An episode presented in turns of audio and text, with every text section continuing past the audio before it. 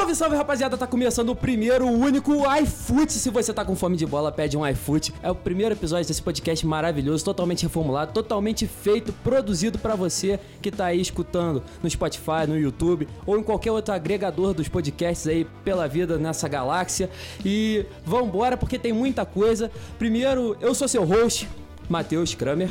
Muito prazer. Espero muito que vocês curtam esse podcast. Foi feito com muito amor, muito carinho, muita dedicação. E já vou, inclusive, apresentar a pessoa que vai conduzir esse podcast junto comigo, a pessoa que deu todo o apoio para que esse projeto se tornasse realidade, que é meu grande amigo Chico. Fala rapaziada! Eu sou o Chico e a gente tá aqui hoje para tocar esse novo projeto aí do iFoot. Claro, como bem falou ele, você tá com fome, pede um iFoot. Não pede o outro porque o outro não é tão legal. Mentira, patrocina nós. É, a gente tá aqui hoje pra começar a discutir alguns assuntos do mundo futebolístico. E eu acho que o tema de hoje é um tema que tá muito na atualidade. Eu acho que vai dar pra gente discutir bastante aí.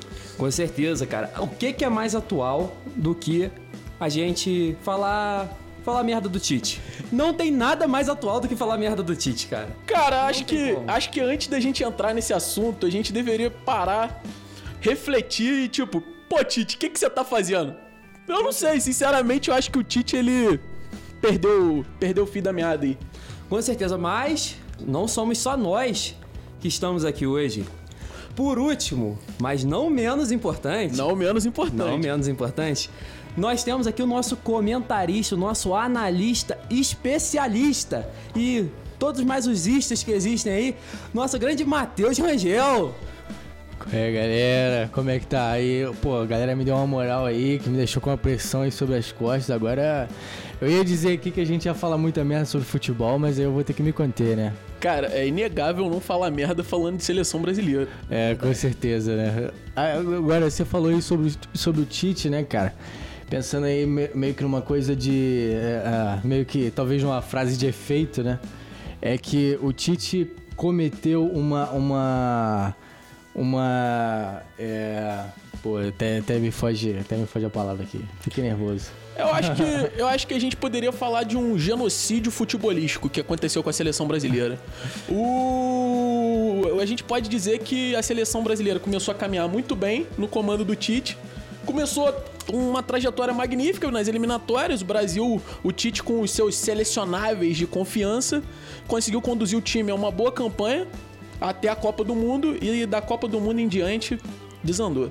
Não, o que eu ia dizer é que, é assim, o Tite, acho que é um pouco mais leve do que o genocídio, né? Não sei. Mas, assim, acho que uma contradição que ele cometeu há cinco anos atrás, mas que se concretizou agora em 2020, né? A gente vai falar sobre isso aí. Cara, então, acho que nada melhor para começar do que falar sobre a convocação que ele fez agora, porque é, a gente tá gravando isso aqui no, no domingo antes do Jogo do Brasil. O Jogo do Brasil, se eu não me engano, é terça-feira agora. Dia 13, eu Dia acho. Dia 13. é sexta-feira, sexta-feira, perdão. É, sexta-feira. Sexta-feira agora é o, são os Jogos do Brasil. E assim, falar um pouco da, da lista do Tite. O Tite chamou os goleiros Alisson, Ederson e o Everton. pra lateral, ele chamou o Danilo, o Gabriel Menino, o Alex Teles e o Renan Lodge. De zagueiros, ele chamou o Diego Carlos, o Felipe, o Marquinhos e o Thiago Silva. E o Diego Carlos e o Felipe foram convocados no lugar do Militão e do Rodrigo Caio, que estavam machucados. Ele chamou também o Arthur da Juventus como meia, o Douglas Luiz, o Alan no lugar do Fabinho, que se machucou, o Bruno Guimarães no lugar do Casimiro, que também se machucou, e o Paquetá no lugar do Coutinho, que também se machucou. Três jogos na temporada. E o Everton Ribeiro também. Ele chamou o Everton Ribeiro do Flamengo, mais um. É, além disso, ele chamou o Everton, o Everton Cebolinha do Benfica, o Firmino do Liverpool, o Gabriel Jesus, que incrivelmente tem dois jogos na temporada. Tava machucado, mas tem dois jogos na temporada, impressionante. Chamou o Richarlison, o Vinícius Júnior, finalmente Vinícius Júnior voltando para a seleção. Obrigado. E aí tem, tem a questão, ele chamou o Neymar, que se machucou, teoricamente foi cortado, mas não foi cortado, chamou o Pedro pro lugar do Neymar. Porra, Tite, tu tá de sacanagem? é, não, é. Acho que o Pedro é, talvez seja a maior polêmica, né? Talvez não. Acho que é a maior polêmica em questão, porque é uma contradição muito grande chamar o Pedro não cortar o Neymar, mas chamar o Pedro, que não joga na função do Neymar de jeito nenhum. Nunca vi. Acho que o Pedro nunca jogou de, de ponto esquerda. Não, com certeza, né? E nem de, e nem de meio, meia, nem de meio avançado, como o Neymar tem jogado. Cara, é, é, desculpa te interromper, Matheus, mas eu acho que quando a gente fala dessa convocação aí, eu acho que a palavra que mais define as, as, últimas convocações, não só essa, eu acho que é incoerência. Incoerência, Porque, certeza. cara, não faz o menor sentido a gente perder um jogador de, de ponta, que é o Neymar, que no caso a gente teoricamente não sabe nem se perdeu, porque assim, ele foi convocado, ele não vai jogar o primeiro jogo com certeza, mas tem expectativa de jogar o segundo jogo. Cara, será que vale a pena levar o Neymar? Levar o Neymar, pô, depois de uma contusão, o Neymar tem um histórico de lesão aí nos últimos anos, que, porra, por longos, longos tempos longe do gramado, e, porra, o Tite forçar essa convocação do Neymar e, tipo, não desconvocar ele e levar o Pedro do Flamengo, que tá vivendo um momento excelente, aproveitando a melhor fase da vida dele, pós-Gabigol, porque o Gabigol se machucou, acho que ficou 40 dias aí afastado do, do Flamengo, tá voltando agora, inclusive, mas Cara, qual o sentido de você tirar o Pedro do Flamengo, desfalcar o Pedro, pro, provavelmente desfalcar o Pedro do, dos confrontos decisivos Não, da Copa com do certeza. Brasil? Se o torcedor flamenguista e o torcedor palmeirense estão desesperados, porque o. No Flamengo, o Rodrigo Caio, que estava convocado, não deve jogar, porque ainda está machucado. O Everton Ribeiro foi convocado, o Pedro foi convocado, o Isla foi convocado e o Arrascaeta, que. Tá machucado, né? Também tá machucado, ele foi cortado, mas é. teoricamente também seria convocado. convocado. Seriam nessa brincadeira cinco jogadores do Flamengo que queriam ser convocados. Além disso, no Palmeiras você tem o Everton convocado, o Gabriel Menino convocado e o Gustavo Gomes convocado para a seleção do Paraguai. Além do Vinha, que também foi convocado para a seleção do Uruguai. Você tem mais quatro jogadores. Eles perdem o jogo de ida da Copa do Brasil com certeza um jogo do final de semana do Brasileirão contra o Flamengo, eh, contra o Atlético Goianiense e o do Palmeiras, eu não lembro quem é, mas perde o jogo. É um jogo importante, querendo ou não, é um jogo importante porque a liderança ainda está muito brigada no Brasileiro e provavelmente também vão perder o segundo jogo da Copa do Brasil. Você desfalca os times nas quartas de final da Copa do Brasil para ir jogarem as eliminatórias. Assim, sinceramente não faz sentido nenhum, principalmente marcarem os jogos da Copa do Brasil para essas datas. Não tem nenhum sentido. Cara, e Fora só que é irreversível, é... porque se perder ali, acabou. Acabou, tá eliminado. É eliminado, eliminado do, do torneio. É, é, tipo um torneio, é uma Copa. É um torneio. É, é um torneio. Eliminado num torneio que dá o maior valor da, de todas as premiações. Da América Cara, Latina. É, é, é a maior não, premiação. Não, não, não, não. De todas as Américas, inclusive as competições norte-americanas. Cara, é, é, é, brincadeira, é brincadeira. É e, poxa, eu, acho só que... caráter de informação, desculpa te interromper, não, é o Palmeiras lá. enfrenta o Fluminense. Então, Fluminense. esses jogadores desfalcam o Palmeiras contra o Fluminense, que, querendo ou não, o Fluminense é um time que tá brigando pelo, brigando pelo título, mínimo, inclusive à frente do Palmeiras. No mínimo, pela Libertadores, ele tá brigando. É, é vamos lá. Pra, na prática... Mais, pros mais otimistas, ele tá brigando pro título. É. Os mais pessimistas, torcedor aquele, aquele que não acredita é. em nada, parece um torcedor do Botafogo. O que que acontece? Ele tá brigando ali pra pegar aquele G6 legal e tá fazendo uma boa campanha. Pô, o Fluminense, pro elenco que tem, tá fazendo uma ótima é, campanha. O Odair tá dando Mas matematicamente é um time que tá agora sim, sim. a 5 pontos à frente do... 5.4 pontos à frente do Palmeiras. Só que a gente tem que lembrar bem aí, agora fazendo até uma cutucada aí na CBF, que o São Paulo tem que pagar uns jogos aí que ele tá devendo e a CBF marcou os jogos do São Paulo para as datas que o, seriam os jogos da Sul-Americana. Que o São Paulo foi eliminado da Sul-Americana, inclusive Mais uma excelente vitória do Lanús, diga-se de passagem. Mas, cara, eu acho que, pô, você desfalcar o Flamengo num confronto contra o São Paulo na Copa do Brasil, pô, é. Tite, o Brasil vai jogar contra a Venezuela, cara. E não é, tipo, menosprezar Venezuela e Uruguai, não. De, de maneira nenhuma. Não tô menosprezando nenhum dos dois times. Só que a gente precisa entender o momento. Futebol, a gente tem, tem muito essa palavra de momento. E, porra, o momento que a gente vive é o momento da pandemia, cara. A gente, porra, ficou com o campeonato parado metade do ano, praticamente. E, tipo, consequentemente, a gente tá tendo uma sequência de jogos, os atletas estão desgastados e a gente não tá tendo o melhor futebol. A gente sabe que a gente não tá tendo. É, saiu uma estatística, parece que o número de contusões aumentou aumentou entre 20% e 30%. É, não, a gente não tá tendo um futebol bonito de ver. A gente tá tendo um futebol obrigado, um futebol, de, um futebol aguerrido, né? Só que, cara, é. Porra, eu acho que assim. Será mesmo que Brasil e Venezuela é um jogo de tanta importância para ele desfalcar Palmeiras que tá na Copa do Brasil, tá na Libertadores, tá brigando no Brasileiro, pra desfalcar o Flamengo que tá em todas as competições também, Pra você desfalcar, cara, porra, pra você desfalcar esses clubes, pra você desfalcar até a seleção olímpica, diga- diga-se de passagem. Porque assim, a gente tem. A Olimpíada seria esse ano. A Olimpíada foi postergada agora. Dois jogadores da seleção olímpica subiram pra seleção principal. Eu acho que assim, a seleção olímpica ela serve pra servir a seleção principal. Mas se a gente quer brigar pelo título, pra trazer outra medalha de ouro pro Brasil, eu acho que a gente tem que começar a treinar a seleção olímpica. E, tipo, não faz sentido você subir o Lucas Paquetá, que tem três jogos no ano, pra seleção principal. Não faz sentido. Até faz sentido. Na, na realidade, a- o Bruno Guimarães ele não deveria ser convocado pra seleção olímpica. Ele já deveria ter sido convocado pra seleção principal, na minha opinião. E, cara. É, é isso, é, a gente volta pra aquela palavra lá que eu disse, é incoerência, velho. Cara, então, essa parte da seleção olímpica que você falou, eu até entendo eles levarem os jogadores da seleção olímpica, como o Bruno Guimarães, que deveria ser convocado principal, concordo plenamente com você. Só que eu não, não sou muito dessa parte de desfalcar a seleção olímpica. Eu acho que a seleção olímpica, independente de quem tiver lá, se a seleção principal precisar, tem que tem- subir. tem que servir, tem que mas, servir. por exemplo, o Paquetá. Vocês têm alguma. Não sei nem a palavra. Vocês têm alguma expectativa de que o Paquetá vai jogar esses jogos? Nenhum. Eu acho que o Paquetá não vai jogar nem. Talvez entrar ali faltando 10 minutos, 5 minutos pra. pra. pra acabar um jogo. Não, e, Matheus, desculpa te interromper, é importante ressaltar que o Paquetá ele foi convocado antes do Bruno Guimarães. Sim. Antes do Bruno Guimarães. Ele entrou no lugar do Coutinho. Ele né, entrou no lugar do. Felipe Coutinho. Aí você fala, ah, legal, pô, o Felipe Coutinho não joga na mesma posição do Bruno Guimarães. Mas vale lembrar que o Paquetá também não.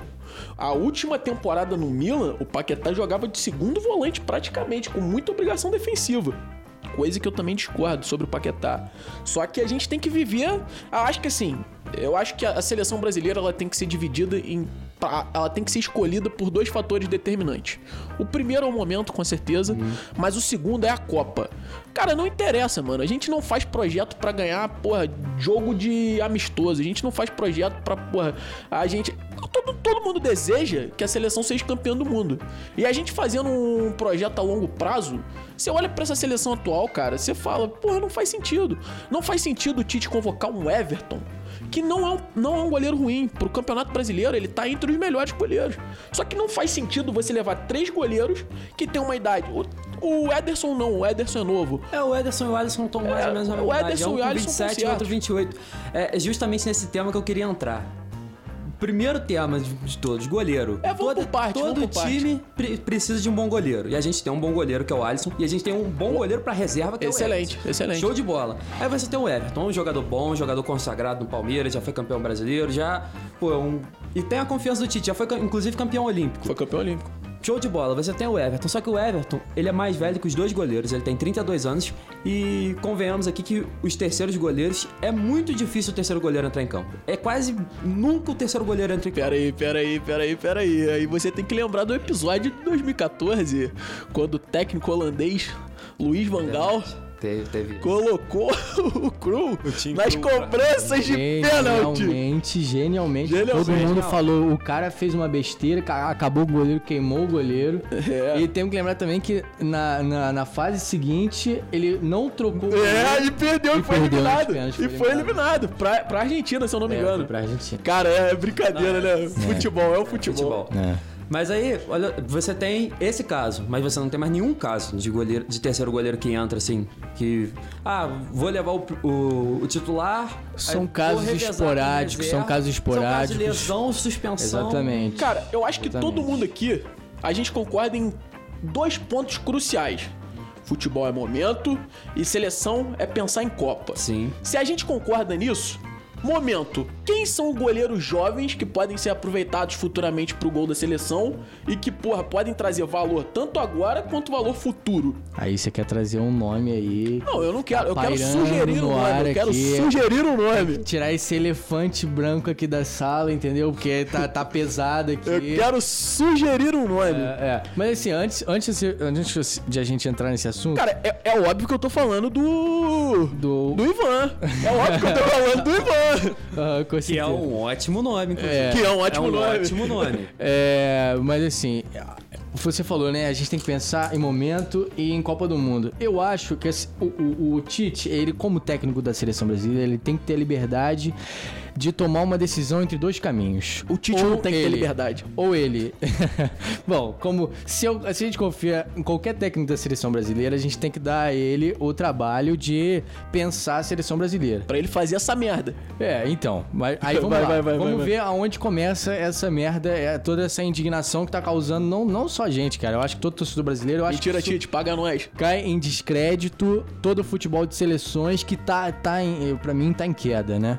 Tá em decadência. Agora, o Tite ele tem que decidir ou se ele vai fazer um projeto a longo prazo, pensando em Copa do Mundo, ou se ele vai pensar, ah não, nós temos que ver o momento e decidir e, e- e passar nas eliminatórias. Me Esse é desculpa, projeto. Matheus, me desculpa, desculpa te interromper. Não, não, não, eu vou concluir que acho que você só um concorda minuto, só um comigo. minuto. Não, não, concordo contigo. Só que o Tite ele não tem a liberdade de pensar se ele vai fazer um projeto pra Copa do Mundo ou se ele vai fazer um projeto a curto prazo. Ele não tem essa liberdade. Quando você fala de seleção brasileira, você fala de Copa do Mundo. Aqui é pentacampeão mundial, Com certeza, porra. é a gente tem que- que botar essa porra Eu de também, volta no, nos eu trilhos. também, eu também. Eu acho que a maioria dos técnicos mais sensatos pensaria muito mais Não, não, na. Copa do Mundo. Ele não pode pensar. A questão é a seguinte.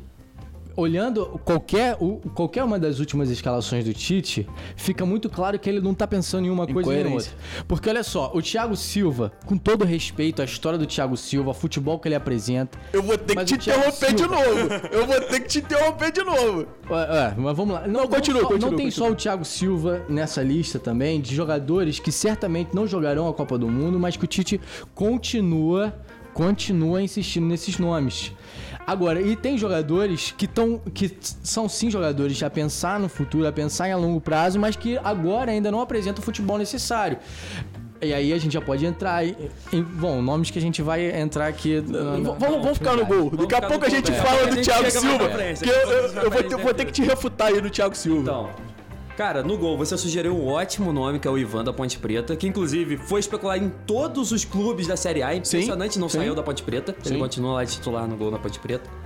E tem um outro goleiro aí novo, um goleiro jovem que tá fazendo sucesso. Cleiton no Bragantino. Não, não é bem ele não, até porque ele tem sido reserva do Júlio César.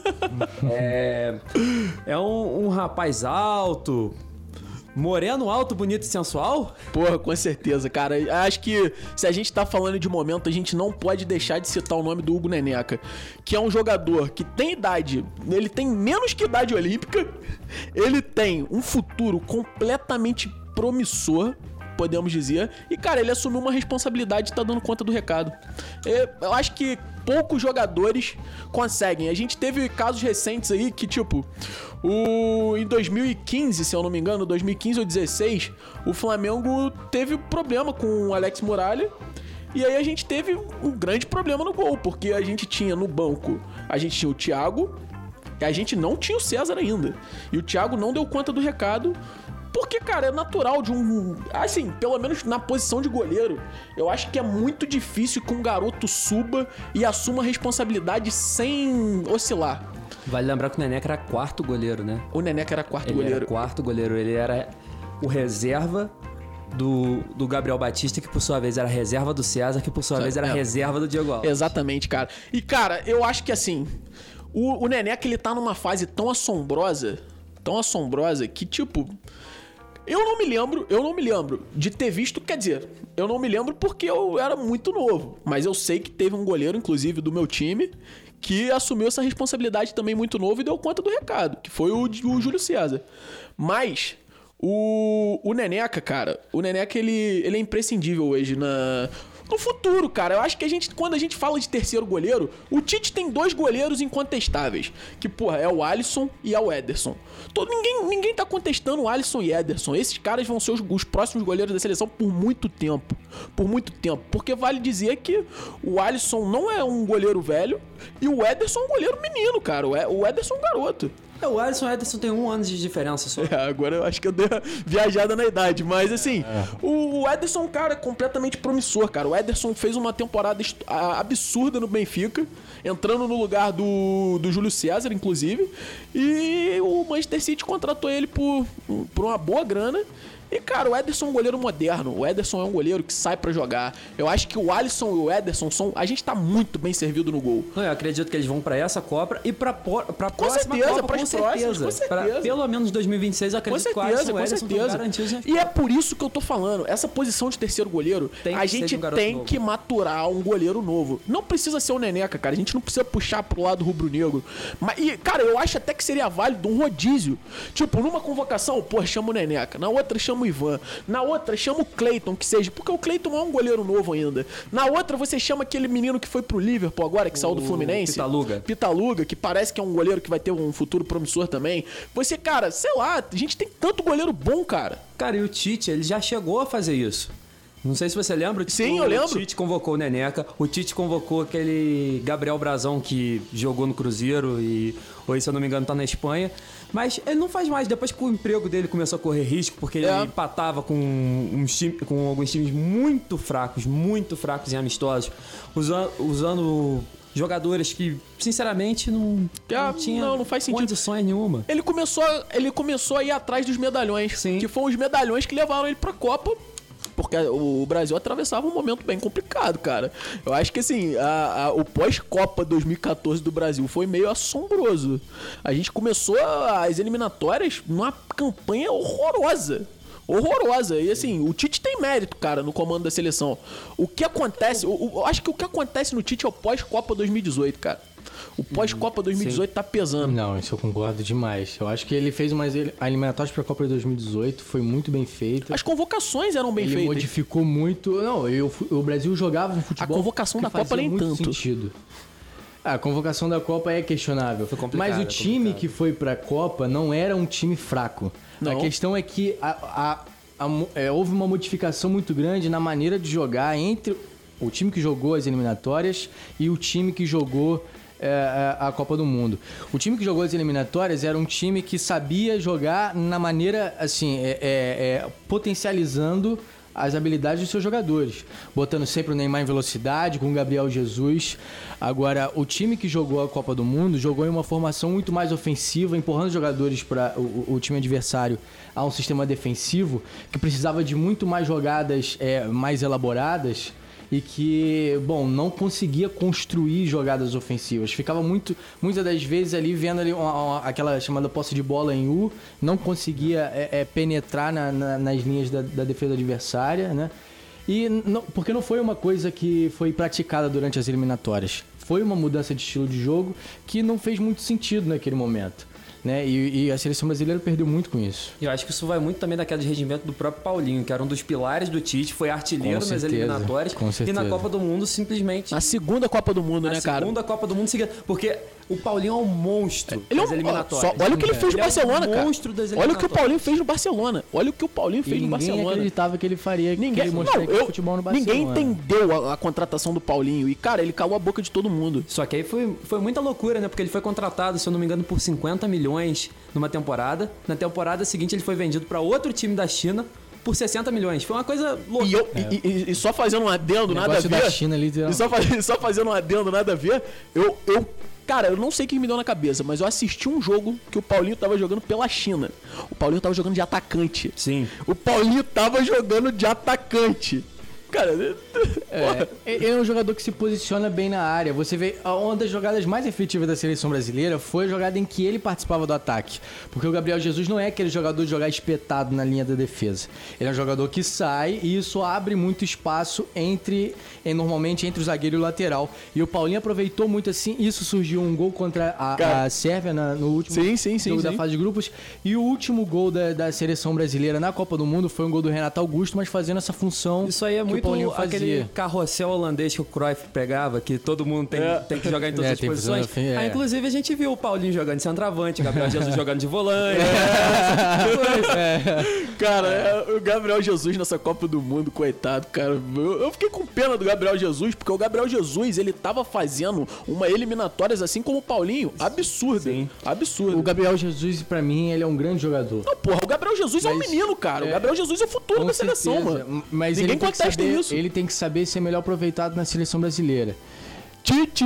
É, Tite! É, tem, tem que saber. Cara, mas, mas, mas eu acho importante a gente continuar a ordem aqui, A porque ordem, senão é, isso aqui vai virar, isso aqui vai virar de fato o carrossel holandês. É, então vamos lá. A gente falou de goleiro, a gente falou de goleiro novo, que a gente precisa ter, acho que todo mundo concorda com isso. E outro jogador novo que tá na seleção agora, que na teoria seria o que a gente tá pedindo, que é ter um jogador mais experiente e um jogador mais novo, é na posição de lateral direita, que tá o Gabriel Menino. Mas aí a gente tem um porém. Já levantamos A alerta tem- aqui. A gente tem um grande porém. Que é o quê? O Gabriel Menino, ele tem. Até pegar aqui minha colinha pra ver. O Gabriel Menino tem exatamente. Nove jogos como lateral direito Em na temporada. 33 jogos, ele tem 9 jogos como lateral direito. Cara, o- o- o- mano, o E Tite. Só uma coisa, ele tem 9 jogos como lateral direito, porque depois que o Tite convocou ele, ele começou a ser mais usado de lateral direito no Palmeiras. Ele foi usado, se eu não me engano, antes da convocação do Tite, duas vezes como lateral direito. Uma entrando no segundo tempo e um contra o Guarani e uma jogando o jogo inteiro contra o Mirassol. Cara, só. Vale ressaltar que a gente não tem absolutamente nada contra o Gabriel Menino. Com certeza. O Gabriel, Menino, inclusive, é eu um acho que é um ótimo puta jogador. Exatamente. Ele é um puta jogador e ele é o futuro, com Eu certeza. acho que o Tite pode calar nessa boca e provar que o Gabriel Menino pode ser muito aproveitável na lateral direita. Só que pra isso eu acho que faria sentido se ele jogasse de lateral direito. É, Como ele tá é. fazendo agora. É. Agora. É, eu poderia calar nessa boca com qualquer outro jogador. Sei lá, bota qualquer. O qualquer Emerson, jogar. cara, o Emerson É. do Betis, ele foi um dos melhores laterais direitos da, da La Liga e não tem chance, não recebe chance na seleção. Até o Guga, eu não sou o maior fã do mundo do Guga. Pô, mas o, campeonato brasileiro o que o Guga Guga tem- vem fazendo tem, com o. São Paulo ele é um absurdo. O Guga, o Guga não tá na seleção. Pro Gabriel Menino tá na seleção, cara, pelo amor de Deus, velho. Pelo amor de Deus. O Gabriel Menino, ele no Palmeiras, ele tá jogando, ele a maioria dos jogos que eu vi do Palmeiras, inclusive ele fez um belíssimo gol na Libertadores, se eu não me engano. Sim. Ele ele tava jogando de segundo volante, jogando muito bem de segundo volante, Sim, cara. sim. Ele, o, o Gabriel Menino, ele é o futuro do Palmeiras e com certeza é o futuro da seleção, volto a dizer. Só que, cara, lateral direita, a gente tem uma carência, todo mundo concorda que a lateral Acho que é uma direita carência mundial. é mundial, é, é difícil. A gente tem a, a gente tem jogadores improvisados que jogam na lateral direita. A gente Sim. tem o Kimmich no Bayern de Munique, que Você pô, tem o Militão. Cê- é, o Militão, é, faria sentido convocar o Militão pra, jo pra jogar de lateral direito. O Fabinho, cara. O Fabinho era lateral Fabinho direito era no lateral início da direito carreira. No Mônaco. Inclusive, ele jogou bastante tempo de lateral direito. Eu, eu não levaria nenhum deles, eu levaria o Emerson, justamente porque ele joga como lateral direito. Ele, todas as partidas que ele atua, ele atua como lateral direito. Mas Então, então vamos chegar a um consenso aqui. A gente concorda que a lateral direita tem que ser convocada hoje pelo Danilo. Porque assim, cara, eu não acho o Danilo um jogador magnífico. Mas o Danilo, ele é o cara que não, pre- não compromete.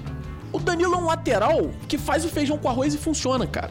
O, o Danilo é um lateral que ele não vai, tipo, falhar, ele não vai prejudicar o seu time. Então, assim, eu acho que o Danilo é um jogador imprescindível hoje pela carência de laterais. E, cara, eu não acho. Eu não, eu não acharia. Se a gente fosse visar só momento, a gente teria que ter levado o Rafinha. Se a Sim. gente fosse falar de momento, a gente Com teria que ter certeza. levado o Rafinha. Só que não faz sentido convocar o Rafinha com 35 ou 30. Ele fez 35. ele fez 36, eu acho. Não, 36? Acho que foi 36. Não é, não faz sentido, porque, cara, ele não vai estar na próxima Copa com certeza. Daniel Alves, não faz sentido Então. falar em Daniel Alves, porque Aí. o Daniel Alves nem lateral ele é mais. Agora, agora que eu queria, eu queria chegar no ponto. O, o Matheus falou sobre o Thiago Silva, que o Thiago Silva não estaria na Copa e tal. Agora o Daniel Alves. O Daniel Alves, se eu fosse técnico da seleção, obviamente ele não estaria na Copa. Pra mim, ele não estaria mais nem nos planos da seleção, porque ele ia chegar na Copa com 39 anos. Vale ressaltar teria. novamente mas- que o Daniel Alves é um absurdo Mas, jogador. sim, ele é absurdo. é ele, meramente ele- critério da Não, idade. Talvez ele precisa- seja o melhor. talvez ele seja o melhor lateral direito que eu tenha visto. Sim, talvez. com certeza. Tem, tem grande chance. Tem discussão. Mas agora, eu digo pra vocês: vocês se surpreenderiam se quando sai a lista da Copa do Mundo aparece lá, lateral direito, Danilo e Daniel Alves? Eu não ficaria Não, surpreso. não, Eu não, não. ficaria surpreso. Eu ficaria Acho- puto. Com certeza. Eu ficaria Parece, puto. parece que isso é uma cultura dos, dos, dos treinadores brasileiros, né? Que a gente vê nos últimos anos, no- nos últimos técnicos das últimas Copas do Mundo, sempre convocaram ali uma lista de jogadores que pareciam jogadores de confiança mesmo, que ninguém entendia mais a presença deles na seleção, mas que em algum momento tiveram alguma importância, mas essa importância claramente não existe mais, mas por uma questão de grupo, de apego aquela, aquela, aquele conceito, esse conceito abstrato que é, fa- fazia mais sentido no futebol algum dia, mas hoje não faz mais tanto. E se apegam. É, parece ser uma cultura realmente dos técnicos brasileiros, né? É, e aí, até passar uma informação que eu não lembro qual foi o jornalista do Globo Esporte que passou essa informação. Ah, se eu não me engano, foi o Eric Faria, mas eu não tenho certeza, senão daria os créditos. Mas o Tite, ele tem um quadro na sala dele na CBF em que ele anota os nomes dos jogadores e a posição. E aí, conforme o desempenho dos jogadores na cabeça do Tite, ele vai é, subindo jogador de posição para ver quem seriam os convocados. Parece que ele anotou o nome a primeira vez no quadro, todos os jogadores que ele estava cogitando levar, e só existem aqueles nomes. Só tem aquela, aqueles jogadores. É, Acho Não ele perdeu o apagador. Cara, Sim. Tá com é, problema logístico já. Nesse ponto aí do, do Daniel Alves que a gente tava discutindo, eu acho que a lateral direita a gente ficaria bem servido então com o Emerson e com o Danilo. É, Ou eu- quem sabe o Guga, é, eu não sou, eu não São- sou o maior fã do Guga, que- mas. Eu acho que estaria entre esses aí hoje, não tem. Isso, isso é indiscutível. Você poderia pensar em improvisar o Militão, você poderia pensar em improvisar o. o Fabinho. Até o Alan jogou no Vasco de lateral direito também, mas eu também Mas, não. cara, eu acho que, primeiramente, não tem necessidade de Sim. improvisar. Não tem necessidade. Concordo. Não tem necessidade. E, cara, pu- pu- pulando do lado do campo agora, vamos pra lateral esquerda, que eu acho que é a mesma coisa que acontece na lateral direita, na, é, na lateral direita e a lateral esquerda com relação ao Felipe Luiz. Cara, não se discute o nível do Felipe Luiz. O Felipe Luiz tá fazendo temporada absurda no Flamengo, estrondosa. Felipe Luiz é um lateral que joga de cabeça em pé, cara. Felipe Luiz é um lateral raríssimo no futebol brasileiro. Só que se a gente for pensar em momento, Felipe Luiz. Se a gente for pensar em Copa do Mundo, não faz sentido também levar o Felipe Luiz, cara. Na lateral esquerda hoje, inclusive, vai uma bela crítica ao Tite. O Alex Telles é brasileiro, cara. O Alex Telles, ele é brasileiro, Não, ele pode o ser Alex titular. Telles- o Alex Telles foi convocado. pelo Não, menos. não, não, não. Pelo menos Não, não questiono. Só que, demorou, Eu demorou. volto a dizer uma coisa. O Alex Telles hoje, tirando o Afonso Davis, é o melhor lateral esquerdo do mundo. O, o Alex Telles é o melhor lateral esquerdo do mundo. Vocês vão ver, ele vai calar a boca de todo mundo na Premier League. Inclusive, a gente, a gente é amigo, a gente troca ideia direto. Eu falei no início do ano. No início do ano, não, no meio do ano. Eu falei pro Só pra Matheus, contextualizar, só pra contextualizar, o Chico ele é famoso por cravar transferências antes se- aleatórias. sequer serem confirmadas, sequer serem especuladas. O Chico, antes do ex-técnico do Bragantino ser demitido, bem antes, bem, antes, Ele era técnico, ele era técnico aí do Felipe no, Conceição. no- acho que na quinta rodada mais ou menos do brasileiro, ele falou: Poxa, sabe quem seria um bom técnico pra Gran- pro Bragantino? O Maurício Barbieri. E, e alguém discorda de mim? E aí o que aconteceu? Acho que seis Cara, rodadas depois, é. o Maurício Barbieri chegou no do Bragantino. Foi isso. do- Mano, eu acho que. ma- Mas voltando pro, pro Alex Telles. Não, mas só pra, só pra contextualizar, porque não foi uma vez. O Alex Telles. Não, não, isso aconteceu. O Alex Telles. Cavani, Alex, o Alex Telles. Telles, ele cravou umas três semanas antes de surgir qualquer coisa com o United. O Cavani, assim que o Cavani saiu do PSG, ele falou. Poxa, sabe um time que era bom pro Cavani? O United. Cara, não parece brincadeira, velho. Eu acho que eu acho que os clubes estão perdendo um, um potencial diretor de futebol, cara. eu acho que. Mas, cara, vamos falar do Alex Telles, velho. Sim, sim. Cara, o Alex Telles, não, eu não tô criticando. Eu, eu, eu vou voltar a frisar isso toda vez, porque às vezes vocês podem tirar essas frases de contexto e vai achar que eu tô criticando algum jogador. Eu não tô criticando o Renan Lloyd, não, de maneira O nenhuma. Renan Lodge é, é muito bom, inclusive acho que é o futuro. O que a gente é o que pede. eu tô falando. O que a gente pede do futuro na lateral direita, o Renan Lodge é na esquerda. Exatamente. Só que, cara, com todo o respeito do mundo ao Renan Lloyd, mano, você tem o Alex Telles no banco, cara. O Alex Telles, quem acompanha o campeonato português não me deixa mentir. Cara, o Alex Telles, ele. Cara, ele é absurdo, mano. Ele batia pênalti, ele batia falta, ele era titular incontestável do Porto. E, cara, eh, o United. E ele começou foi jogando- uma barganha, cara. Ele começou jogando a temporada pelo Porto, ele fez três jogos. Ele é lateral esquerdo. Em três jogos ele fez dois gols e duas assistências. Cara, como é- lateral esquerdo. Em E, três cara, jogos. E, cara, eu, eu, eu, eu acho que assim, você vai falar, ah, o campeonato português pode não ter um nível tão elevado, não sei o quê, coisa que eu discordo. Vale dizer que o Porto disputa Champions League, cara. E o Alex Telles, eu não vi, cara, eu não me lembro de ver o Alex Telles falhando em nada. E, mano, eu acho que assim, a gente não pode botar o Alex Telles no primeiro pedestal do mundo porque a gente tem o Afonso Davis destruindo. Você tem muito lateral esquerdo, cara. A, a lateral esquerda não tem essa carência, mas.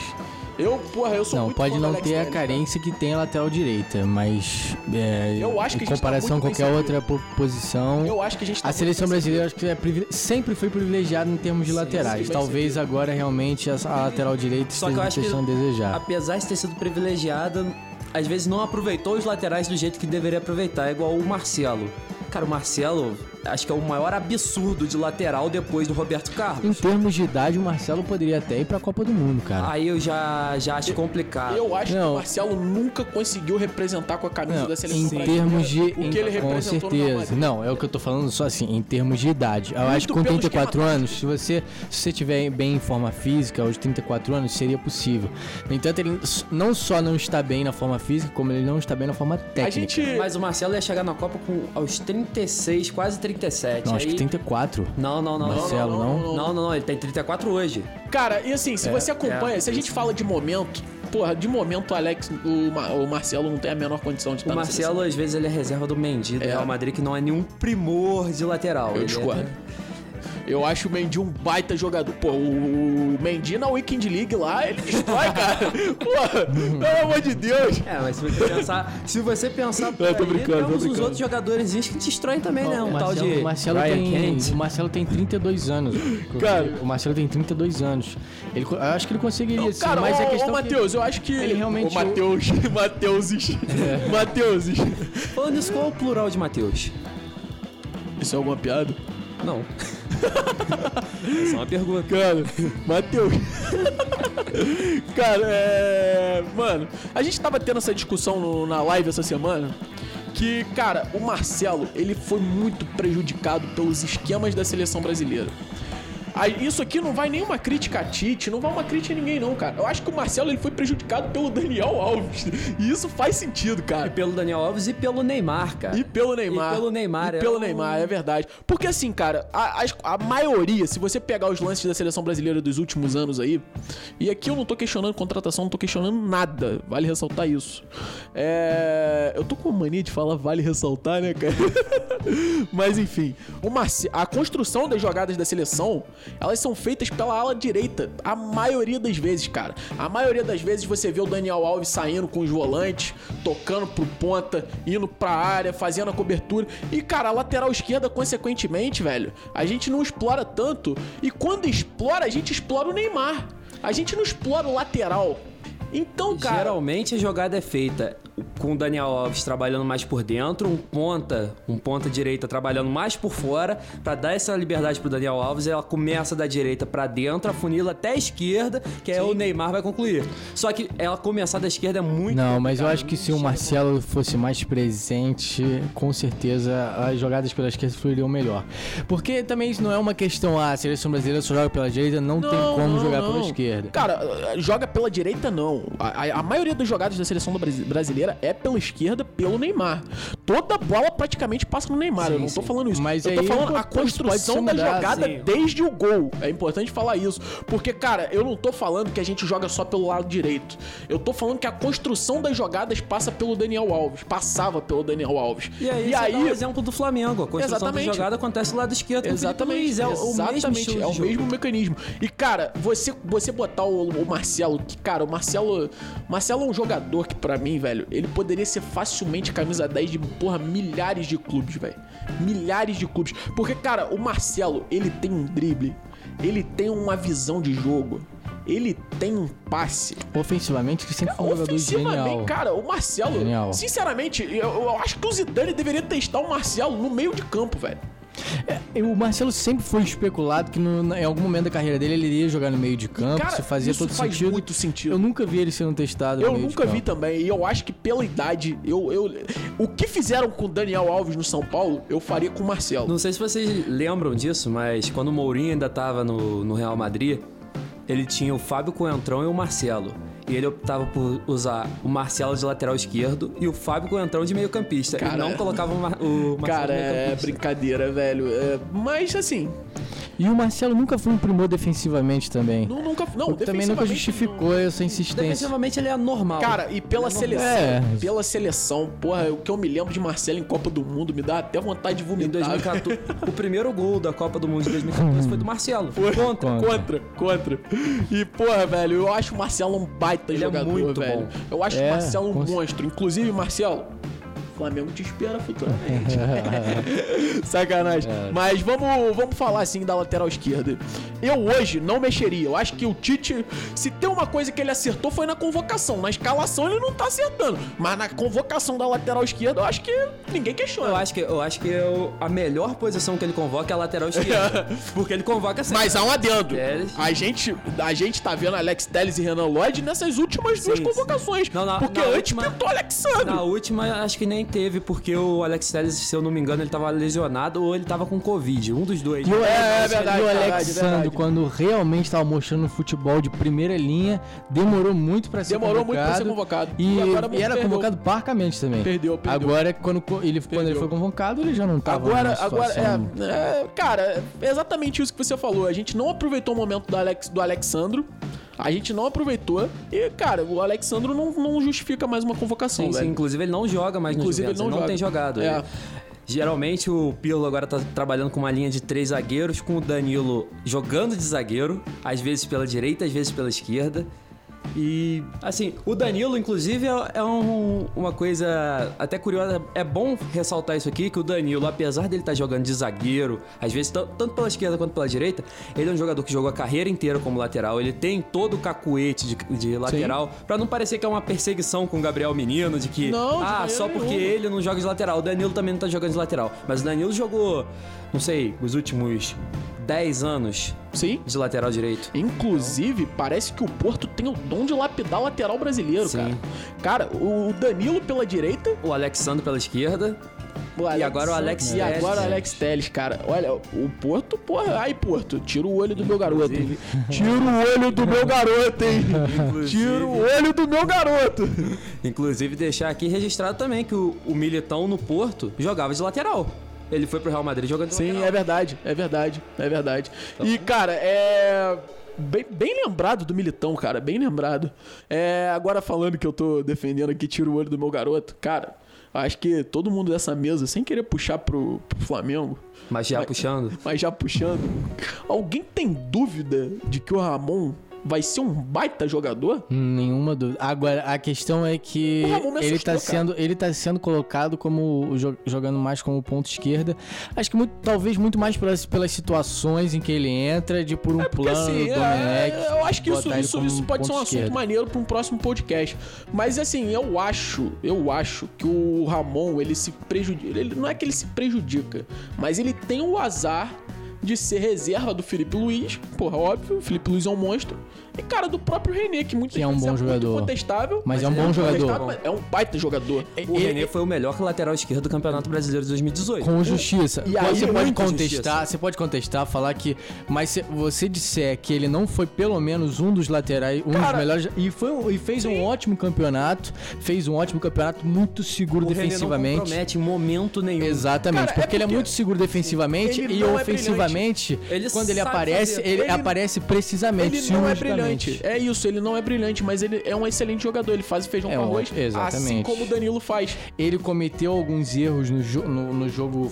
Foi no jogo contra. eh, foi contra o Atlético Paranaense, que o Flamengo ganhou de 1 a 0 que ele Cara, cometeu Sim, que ele pênalti. fez um pênalti. que ele foi muito Bom, contestado. Só que é, Ritmo, foi velho. um jogo. Foi um jogo, jogo, exatamente. E, e, pô, se você cobrar de qualquer jogador que não possa oscilar, então Mas aqui, vamos, vamos, existe vamos deixar essa indignação do Flamengo pro outro podcast, Vamos porque... avançar aqui, senão esse podcast vai É. acabar com 4 horas. Daqui a pouco, inclusive, tem jogo do Flamengo. Então, É, é verdade, não, não, não, não. Vamos dar uma agilizada. Essa galera que tá É. ouvindo já sabe o resultado, mas a gente não. E então, pra fechar agora a defesa, os zagueiros. Ele chamou Diego Carlos, o Felipe, Marquinhos e Thiago Silva. Agora, agora chegou o seu momento de Thiago Silva. O Thiago Silva, o Thiago Silva, ele tem que ser o único jogador dessa seleção Com 38 anos. com 38 anos a ser convocado. Por quê? Alguém discorda de que o Thiago Silva é o jogador brasileiro que tem mais experiência dentro do elenco da seleção? com certeza não. Toda seleção, cara, pra jogar uma Copa do Mundo, ela precisa ter um capitão. Eu não tenho dúvida E nem que, nem que seja um capitão que não esteja em campo. Exatamente. Que não precisa ficar com a o que braçadeira. acontece no Flamengo. Sim, o Diego, por O, que exemplo. o Diego, o Diego Alves, exatamente o que acontece no Flamengo. Não tô falando de braçadeira, eu tô falando de liderança. O cara, pra se der tudo errado, ele dá a cara tapa lá e tomar porrada. A justiça seja feita, assim, eu acho que o Thiago Silva realmente por hora. É, é porque realmente eu, eu tenho Cara, muita eu desconfiança penso- em como ele vai chegar e como ele vai estar em 2022. Assim, Mas eu acho que ele fez uma excelente reta final de Champions League. Eu acho que se o PSG f- conseguisse ele tá fazendo fazer o grande feito de ser campeão, ele seria um dos grandes ele tá responsáveis. fazendo uma Premier League O absurda. Thiago Silva tá invicto com o Chelsea. É. Ele jogou oito jogos, ele venceu cinco, empatou três. Cara, e desses cinco, e desses oito jogos que ele jogou, em seis ele não tomou gol. Cara, eu acho que assim, E fez um golzinho. a ainda. gente tem que falar de, de tempo, de, do momento e de, de Copa do Mundo. Quando a gente fala de momento e Copa do Mundo, a gente cortou vários jogadores pela idade. Só que zagueiro é uma posição que, querendo ou não, você consegue encaixar um atleta mais velho. Por que, que eu tô falando isso? Muitos já tinham aposentado o Juan no Flamengo. Eu vou novamente dar um Flamengo. exemplo do Flamengo. Cara, muitos tinham aposentado o Juan. Quem Basta- era reserva do Hever no Internacional. Exatamente. Bastou chegar um treinador que conhece de futebol, que conhece de carreira e que conhece muito bem de tática. Maurício Barbieri. Cara, mano, Barbieri tem que ser o assunto de um podcast inteiro. Mas o. Cara, o Juan, ele encaixou no Flamengo, cara. E não jogou mal, velho. E jogou muito bem, por sinal. E o Juan, vale dizer que o Juan tava com 40 anos de idade, velho. Então, assim, não é nenhum absurdo você levar um zagueiro. Porque, cara, a gente tem exemplo aqui do nosso lado, mano. O zagueiro da última Copa do Mundo, se eu não me engano, se não foi da última, foi da penúltima. Do México foi o Rafael Marques.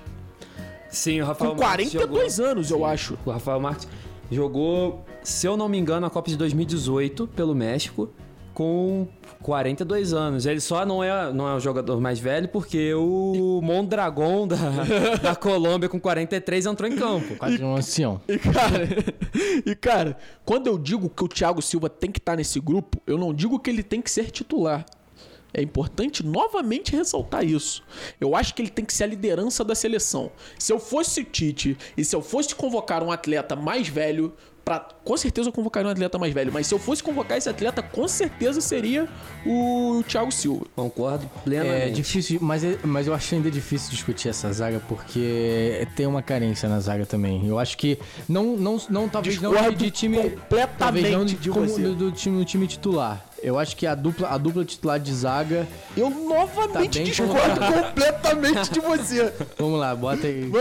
Cara, olha só. Só, só pra fechar o assunto do Thiago Silva, rapidinho. Por favor. Não sei vocês, mas eu tenho que o Thiago Silva tem uma imagem muito prejudicada por coisas que ele não fez. Exatamente. Porque em 2010, que a Exatamente. seleção foi eliminada, ele era reserva. Ele não jogou.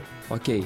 Em 2014, quando o Brasil tomou o 7x1, ele não estava em campo. Sim. Ok. Suspenso. E em 2018, quando o Brasil foi eliminado, eu acho que não foi culpa do Thiago Silva. Não, cara, pelo amor de a O Deus. Thiago Silva e o Miranda estavam fazendo uma Copa, de, Pelo uma amor Copa de do Mundo Deus, cara, absurda. pelo amor de Deus. Cara, o Thiago Silva, ele tomou uma culpa muito grande depois da Copa do Mundo de 2014. Por causa daquele daquele jogo. pênalti- daqueles pênaltis. Ah, é, daqueles pênaltis que o cara sentiu e tal. Cara, você pode questionar ele ser o capitão, porra, presencial, ter a braçadeira no braço. ter a braçadeira. Mas, cara, você não pode questionar o que o Thiago Silva é pro futebol, irmão. O, cara, eu acompanho o Thiago Silva desde a época do Fluminense.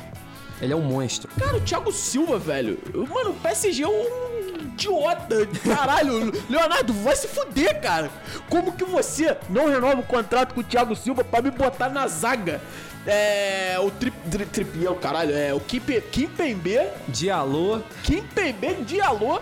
E, cara, pelo amor de Deus, pelo amor de Deus, ô PSG. Não parece time que pretende ser primeiro escalão. E aí eu te da falo mais uma. Eles têm o Marquinhos, que é um baita do zagueiro. Eu tô cavando uma contratação de zagueiro aí pro PSG pra próxima temporada, hein?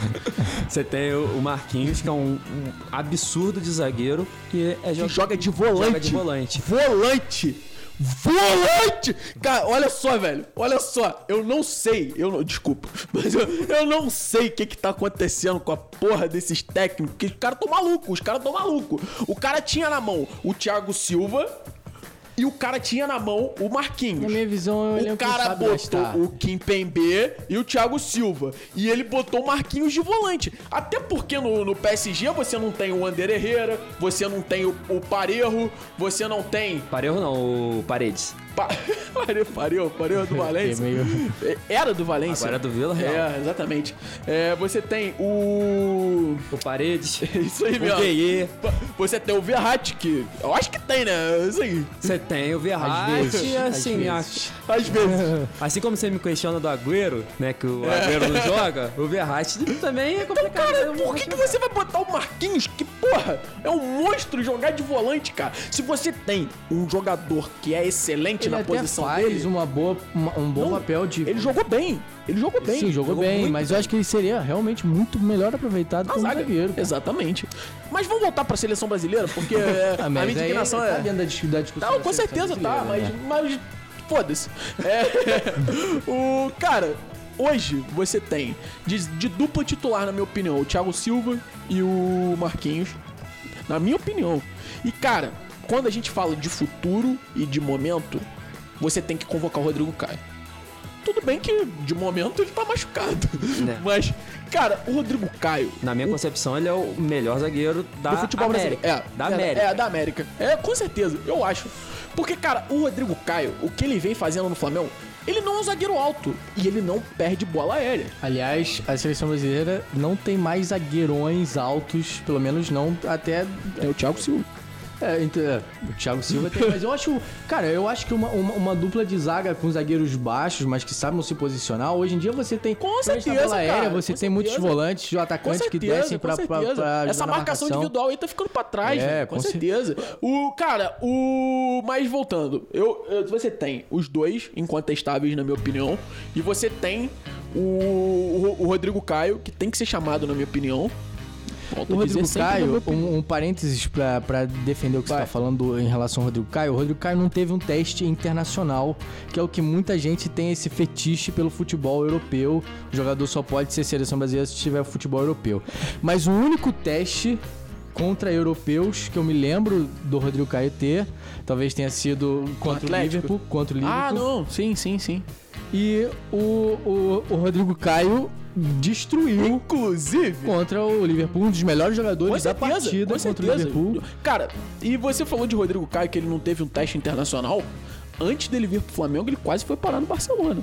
É, quase. E E, antes- passou por Depois que ele detalhes. veio pro Flamengo, ele quase foi parar no Barcelona de novo. E, e- e a- a, a primeira, a primeira vez, é, é pelo que se especula, é que na verdade teria sido um exame médico ali, Sim, uns detalhes médicos que ele não, Não, não, teria- isso, isso daí foi pro Atlético de Madrid, que ele não foi aprovado nos exames médicos. Ele chegou a viajar. Sim, sim. Chegou, acho que, um eu acho que chegou, um ele- detalhe. eu acho que ele chegou até a ser anunciado. Não, não sei. Não, anunciado ele não. Anunciado não. é que Mas enfim, ele não. Inclusive, Atlético de Madrid, muito obrigado. Muito obrigado. São Paulo, muito, Muito obrigado, por ter deixado Muito o cara em- obrigado. por ter deixado um baita zagueiro, futuro da seleção brasileira, encostado em um canto qualquer lá. É, muito obrigado. Eu agradeço novamente. E, cara, eu chamaria ele. E, mano, essa, essa quarta posição, você pode falar que o Militão é um bom nome. Eu concordo. Eu concordo. Até porque é novo. Até porque é novo. E, porra, provou ser um baita jogador. Só que a gente tem que pensar também que o Militão, ele não tem jogado com tanta frequência. E quando você fala de seleção brasileira, que você fala em momento e você fala em Copa, eu acho que, porra, não é nenhum absurdo o Diego Carlos estar nessa lista. O Diego Carlos. Que tem a mesma idade do Rodrigo Caio, 27 anos. Exatamente, exatamente. E na E zaga, é na cara. Copa com 29. Na zaga, se você tiver uma zaga que tem uma média de idade de 32, 33 anos, não é nenhum absurdo. Não é absurdo, porque Não. zagueiro é uma posição de responsabilidade. Zagueiro tem que ter cara experiente. E cara experiente. E, mano, a gente vai ter o Marquinhos, que é um zagueiro novo, que vai dar muita alegria ainda pra gente. Você, do lado do Marquinhos, você pode encaixar o Thiago Silva, você pode encaixar o Rodrigo Caio, você pode encaixar o Diego Carlos. E, cara, eu, eu ficaria entre o Diego Carlos e o Militão. O Felipe é um baita zagueiro. Muito bom. É um baita zagueiro e tá jogando muito bem no Atlético de Madrid. Só que, cara, eu sinceramente, eu, eu acho que o Felipe não é um jogador de Mas aí, pra que justiça seja feita aqui, a gente também tá, tava falando muito em Copa do Brasil, eu mesmo é, em Copa do Mundo, né? Eu mesmo falei que eu acho que o Tite, ele tem. é, Se eu fosse eu o técnico, eu, eu teria como prioridade é, a perspectiva de Copa do Mundo. De, de testar os jogadores. Novamente eu volto a dizer, o Tite não tem como não escolher a Copa do Mundo. É, exatamente, Ele exatamente. não tem essa opção, irmão. É, e, e- e se, e se ele tem essa perspectiva, eu acho válido testar jogadores que estão bem, estão vindo bem. É, bom, a questão é: esses caras chegam lá e quantos minutos de jogo você vai dar pra eles? É impossível você testar um jogador, especialmente um zagueiro, em 10 minutos. Em, 10, 15 minutos. Treino, em Treino não é a mesma, não é a mesma intensidade de jogo. Jogo é jogo, treino é treino. Exatamente, não é a mesma intensidade de jogo, não é, são as mesmas condições psicológicas, não é a mesma pressão que o jogador oferece. Ah, mas não tem torcida, mas ele sabe que tá sendo televisionado, então a galera assistindo, que ali tá, é pra valer. Tem, que toda uma testar os diferente. 23 convocados, inclusive o terceiro Se goleiro. são 23 convocados, por que não usar dois times diferentes nos dois jogos? E, cara, vamos, não, e vamos concordar que, porra, eliminatória aqui da, da América do Sul não é nenhum bicho papão para, porra. Se o a gente é Uruguai- campeão do mundo, Se o porra. Uruguai é um time, se o Uruguai é um time hoje mais forte, Time titular. do, exatamente, bota o time titular contra o Uruguai no- no- na primeira Com partida. todo respeito à Venezuela, o Brasil é pentacampeão do mundo. Eu não consigo ver como que um reserva de uma seleção pentacampeã do mundo não pode jogar contra uma seleção que Não, puta que pariu. Ainda que a Venezuela esteja com uma geração que é uma das melhores gerações. eh, concordo, gerações concordo, aí, concordo. Mas Mas, cara, o reserva da Não seleção tem, brasileira, não- não tem. ele tem que estar pronto pra jogar contra qualquer clube. E mesmo que você não queira colocar dois times diferentes, um em cada jogo, agora, com, principalmente nessa época de pandemia Cinco tal, alterações. você tem cinco substituições. Perfeito. Você pode fazer substituição no intervalo, você pode testar muito jogador. Agora, você pegar as suas cinco substituições, fazer uma substituição aos 60 minutos, outra substituição aos 75 e depois fazer três substituições com 89, não tem condições. não, Domenech. o técnico de seleção brasileira isso não faz sentido. Eu não, o espero- Domenech eu entendo, o Domenech eu Ah, entendo. não, não, não, Eu não, não, entendo. não, não, Flamengo não, é não, outro não. tema, Flamengo é É, outro Não, tema. não, não, não, não, não, não, não. Enfim, eu entendo, a gente Esquece pode Flamengo. discutir isso em outro momento. Eu acho que é, é- é diferente um jogo de eliminatórias pra seleção brasileira e um jogo de campeonato brasileiro pro Flamengo. Tá, eu não, acho que a- as intervenções têm que ser mais cirúrgicas e não ficar testando uma hora ou E outra. Tite, assim, não é nenhum demérito se você tirar o Neymar de campo, não, cara. O Tite ele força tanto o Neymar em campo que ele acaba se machucando. Se você pegar o último jogo, aí o Brasil tava enfiando 5, se eu não me engano. 4 ou 5. O, o Neymar, caralho, ele não tirava o Neymar. Mano, o Neymar, o Brasil Cara tá sentando o sarrafo no Neymar. Mano, a, a gente não tá jogando a final de Champions League que o Neymar tem que atuar 90 minutos, não, cara. A gente tem o Everton Cebolinha, O a nível gente de tem o atuação da Richarlison, a gente seleção brasileira na Copa. América demonstrou que a gente. Não a gente precisa pre- do Neymar. A gente pode usar o Neymar, ótimo se o Neymar não precisa do ótima Neymar. forma. Isso, isso tirando de contexto fica muito. Mas, mas, Mas- cara, a gente pode jogar sem o Neymar. A Pode- vida Pode jogar sem o Neymar. A vida sem E Neymar. é importante que o Neymar seja o maestro de toda uma orquestra impecável. Pro Neymar funcionar, o time tem que funcionar.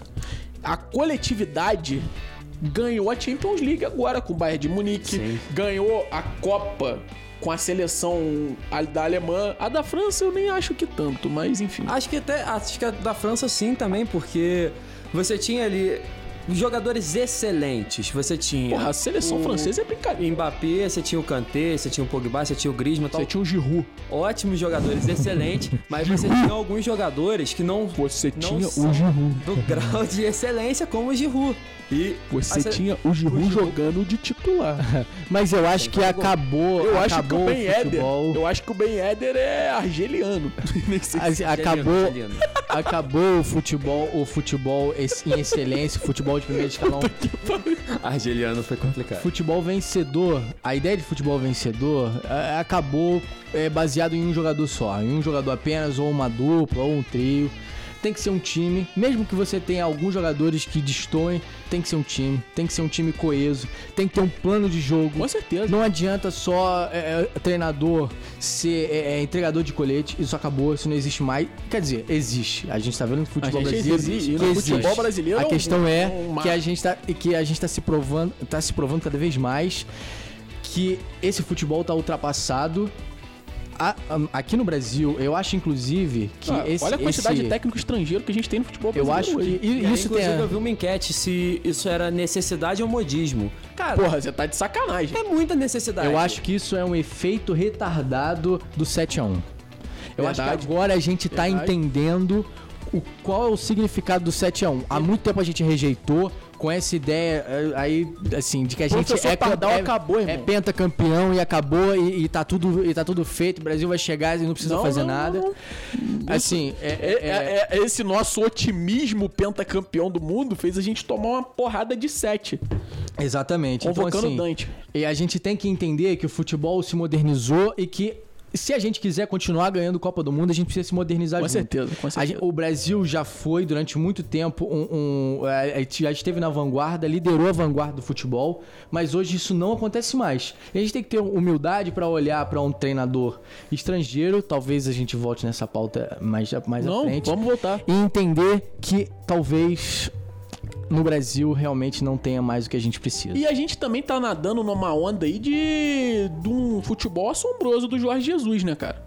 Eu acho que essa onda de estrangeiro muito se dá ao sucesso que o Jorge Jesus É, ele deixou um legado e uma sombra enorme aqui, É né? verdade. E aí que eu acho que, só pra ressaltar isso, não é porque no Brasil não tem técnico bom. Tem, Tem o Barbieri. bom. Tem o Rogério Ceni. Tem, Rogério tem o. Rogério Ceni. Tem técnico bom no Brasil, é, mas você não, você não tem a necessidade de ter o treinador estrangeiro. Você não precisa de qualquer jeito ter o treinador estrangeiro. Só que eu acho que não adianta mais você ficar investindo em medalhão. Tem muito time que vai. Ah, vou contratar um treinador estrangeiro. O Gesualdo foi pro Santos, foi um fracasso. Tudo bem que teve toda a situação geopolítica do Santos, Exatamente. mas foi um fracasso. Mas ver um técnico estrangeiro na seleção, quanto mais tempo passa, parece estar mais distante. Eu não sei o que acontece. O, o técnico estrangeiro era pra ser era para ser olhado. O Guardiola antes de ir pro City, ele poderia ter vindo pra seleção brasileira. Ele Apesar falou que ele que ele queria não- o convite, ele queria treinar uma seleção brasileira. Cara, é- é- Ele- esse, ele esse papo isso. de que a seleção brasileira tem que ser treinado por um brasileiro, isso daí é uma coisa mais ridícula. Não tem que ser treinado por um bom técnico. A gente tem que entender Exatamente, que hoje os cara. E assim, brasileiros estão ultrapassados. Cara, qual, A é, qual é o demérito de ser treinado por um estrangeiro? Nenhum. Nenhum, cara, nenhum. A gente tem que romper esses paradigmas da. O que não quer dizer que, como você muito bem colocou, Matheus, que a gente deva pegar Matheus. qualquer técnico estrangeiro e achar que da- dali vai sair uma genialidade. Não. Com certeza. A gente, a, gente, a, a gente tá entrando numa onda agora que é de buscar técnicos estrangeiros com base em, concei- em, em ideias brasileiras. Treinador, Treinar- pegar um treinador estrangeiro. 92. Nove- Campeão em 96. Buscar 96. treinador, treinador que fala, que grita. Alô, que Fred! grito. Assim, é, é, o, o Jorge Jesus Cidadão, tinha. você aqui, hein? O Jorge Jesus tinha uma, um, um, um, um- um pensamento é, de gritar mesmo, de ser muito participativo na beira Mas de campo, que é tática, importante. Muito legal. Mas ele tinha algo muito mais importante que era tática. Com certeza. E ali ele não tava fazendo valer o grito, só a motivação. Ele tava fazendo valer a maneira dele de jogar. Então, eh, não é só chamar um treinador que grita, como tem acontecido, como, bom, eu não sei se vocês pegaram a Não, com o certeza. Eu que eu tô falando. com tudo que você falou, cara. Bom, vamos tocar aqui. A gente já fez o sistema defensivo todo, agora vamos pro meio campo. Peraí, peraí, só pra deixar situado então. A zaga é Marquinhos, Thiago Silva, Rodrigo Caio e Diego Carlos. Por mim, Hoje. sim. Por mim, sim. Discorda, discorda. Matheus. É, ma- mas pra, pra quando o Rodrigo Caio tiver. é- Não, com todo mundo à disposição. é, Você não acha que o Militão. Não, eu acho que o Militão é, é discutível. Seria o Diego Carlos ou o Militão? É isso aí. Ah, É, vamos fechar assim. Beleza. Agora meio campista. Agora meio campista, vamos lá, ele chamou. Cara, impressionante. Ele chamou o Arthur, o Douglas Luiz, que é uma grata surpresa, jogou muito nos últimos jogos pela seleção. É aí que eu falo, momento e futuro. O Douglas Luiz tem 22 anos. Foi é absurdo. Ele jogou um Não, o absurdo. Guardiola tá doido pra botar ele no time do City. tá doido. E o Guardiola ele não olha pra você só porque você é bonito e bota você jogar, não, cara. Até porque o Douglas Luiz não é o cara mais bonito do mundo, né? Não, mas teve comentarista aí, especialista também em futebol, dizendo que o Guardiola não, não é um bom técnico. Vamos falar de nível técnico? Vamos falar de nível A técnico? pergunta é: Guardiola ou Barbieri? Quem foi maior? Só o futuro vai dizer, cara. Eu acho que o Barbieri. Barbieri, a gente te ama, Barbieri. Barbieri, inclusive, se você quiser vir aqui no nosso programa, eu, eu vou até a sua casa te buscar. Vai ser um prazer. Lembrando que o Barbieri tá morando em Bragança Paulista, né? Não, Cara, nada o que eu Friburguinho é legal aqui, pô. Tem uma matinha aqui, leva ele no, no riacho aqui. Cara, é- no encontro dos rios ali, pô. O cara vai curtir pra Eu caramba. acho que ele vai curtir, eu acho que ele vai É, curtir. que isso, pô. Cara, assim, Vou lançar a hashtag aqui. Hashtag Barbieri no iFoot. É isso aí. Tá lançado, tá, lançado, pô. Eu já vou botar. pede um agora. iFood. pede. Hashtag Barbieri pede um iFoot. Essa é a hashtag. Boa, boa. Já Cara, vou botar aqui é- no meu Instagram daqui a pouco, pô. Mas vamos, vamos focar aqui na- nos meio-campistas. A gente tem Arthur, como você bem disse. A gente Douglas tem Luiz. Douglas Luiz. E aí, aí que eu queria fazer uma, uma ressalva. Ele tinha chamado o Casimiro e o Fabinho. Os dois foram cortados. Show de bola. Os dois estão lesionados, tem que ser cortado. Um tá lesionado e o outro tá com Covid. Tem que ser cortados. Aí ele me chama o Bruno Guimarães pro lugar do Incontestável. Casimiro. Show de bola. O Bruno Guimarães é um absurdo. E aí, pro lugar do Fabinho, ele chama o Alan. E aí eu queria ressaltar aqui um negócio pra vocês. O, Ge- não, o, o Gerson. Então. O, Ge é isso- o, é o Gerson é argentino. Como flamenguista é tá doendo meu ouvido, porque O assim, Gerson é argentino. Não, porque cara, eu isso. tava louco, eu É dava uma eu agonia tô aqui. falando de seleção, eu não tô falando de data. Não, porque com certeza. a gente vai falar de data no final dessa porra. E eu vou, eu vou mandar essa- eu vou mandar um recado diretamente pro presidente da CBF. Não, pro é, vamos, vamos lá, vamos lá, vamos lá. você se Tite responsabiliza e por pro. Juninho Paulista. eu vou mandar um recado pra esses três. Enfim, eu vou mandar um recado só, pra ele. Pensa, pensa no seguinte: você tem o Casemiro na fila, você tem o Casemiro, o Fabinho, o Douglas Luiz, o Arthur, o Alan, o Bruno Guimarães e cadê o Gerson? O, tem, você tem seis jogadores na frente do Gerson e o Gerson jogando o absurdo que ele tá jogando. Cara, e assim, se você for convocar o Alan hoje, eu não tô falando que o Alan é um jogador ruim, o Alan é um ótimo jogador. Só que se você for convocar o Alan, por que, que você não convocaria o Fred, que tá jogando um ótimo futebol no Manchester United? Eu não sei se ele é titular absoluto, mas o, o Fred, pelo que eu acompanhei do United essa temporada, tá fazendo bons jogos.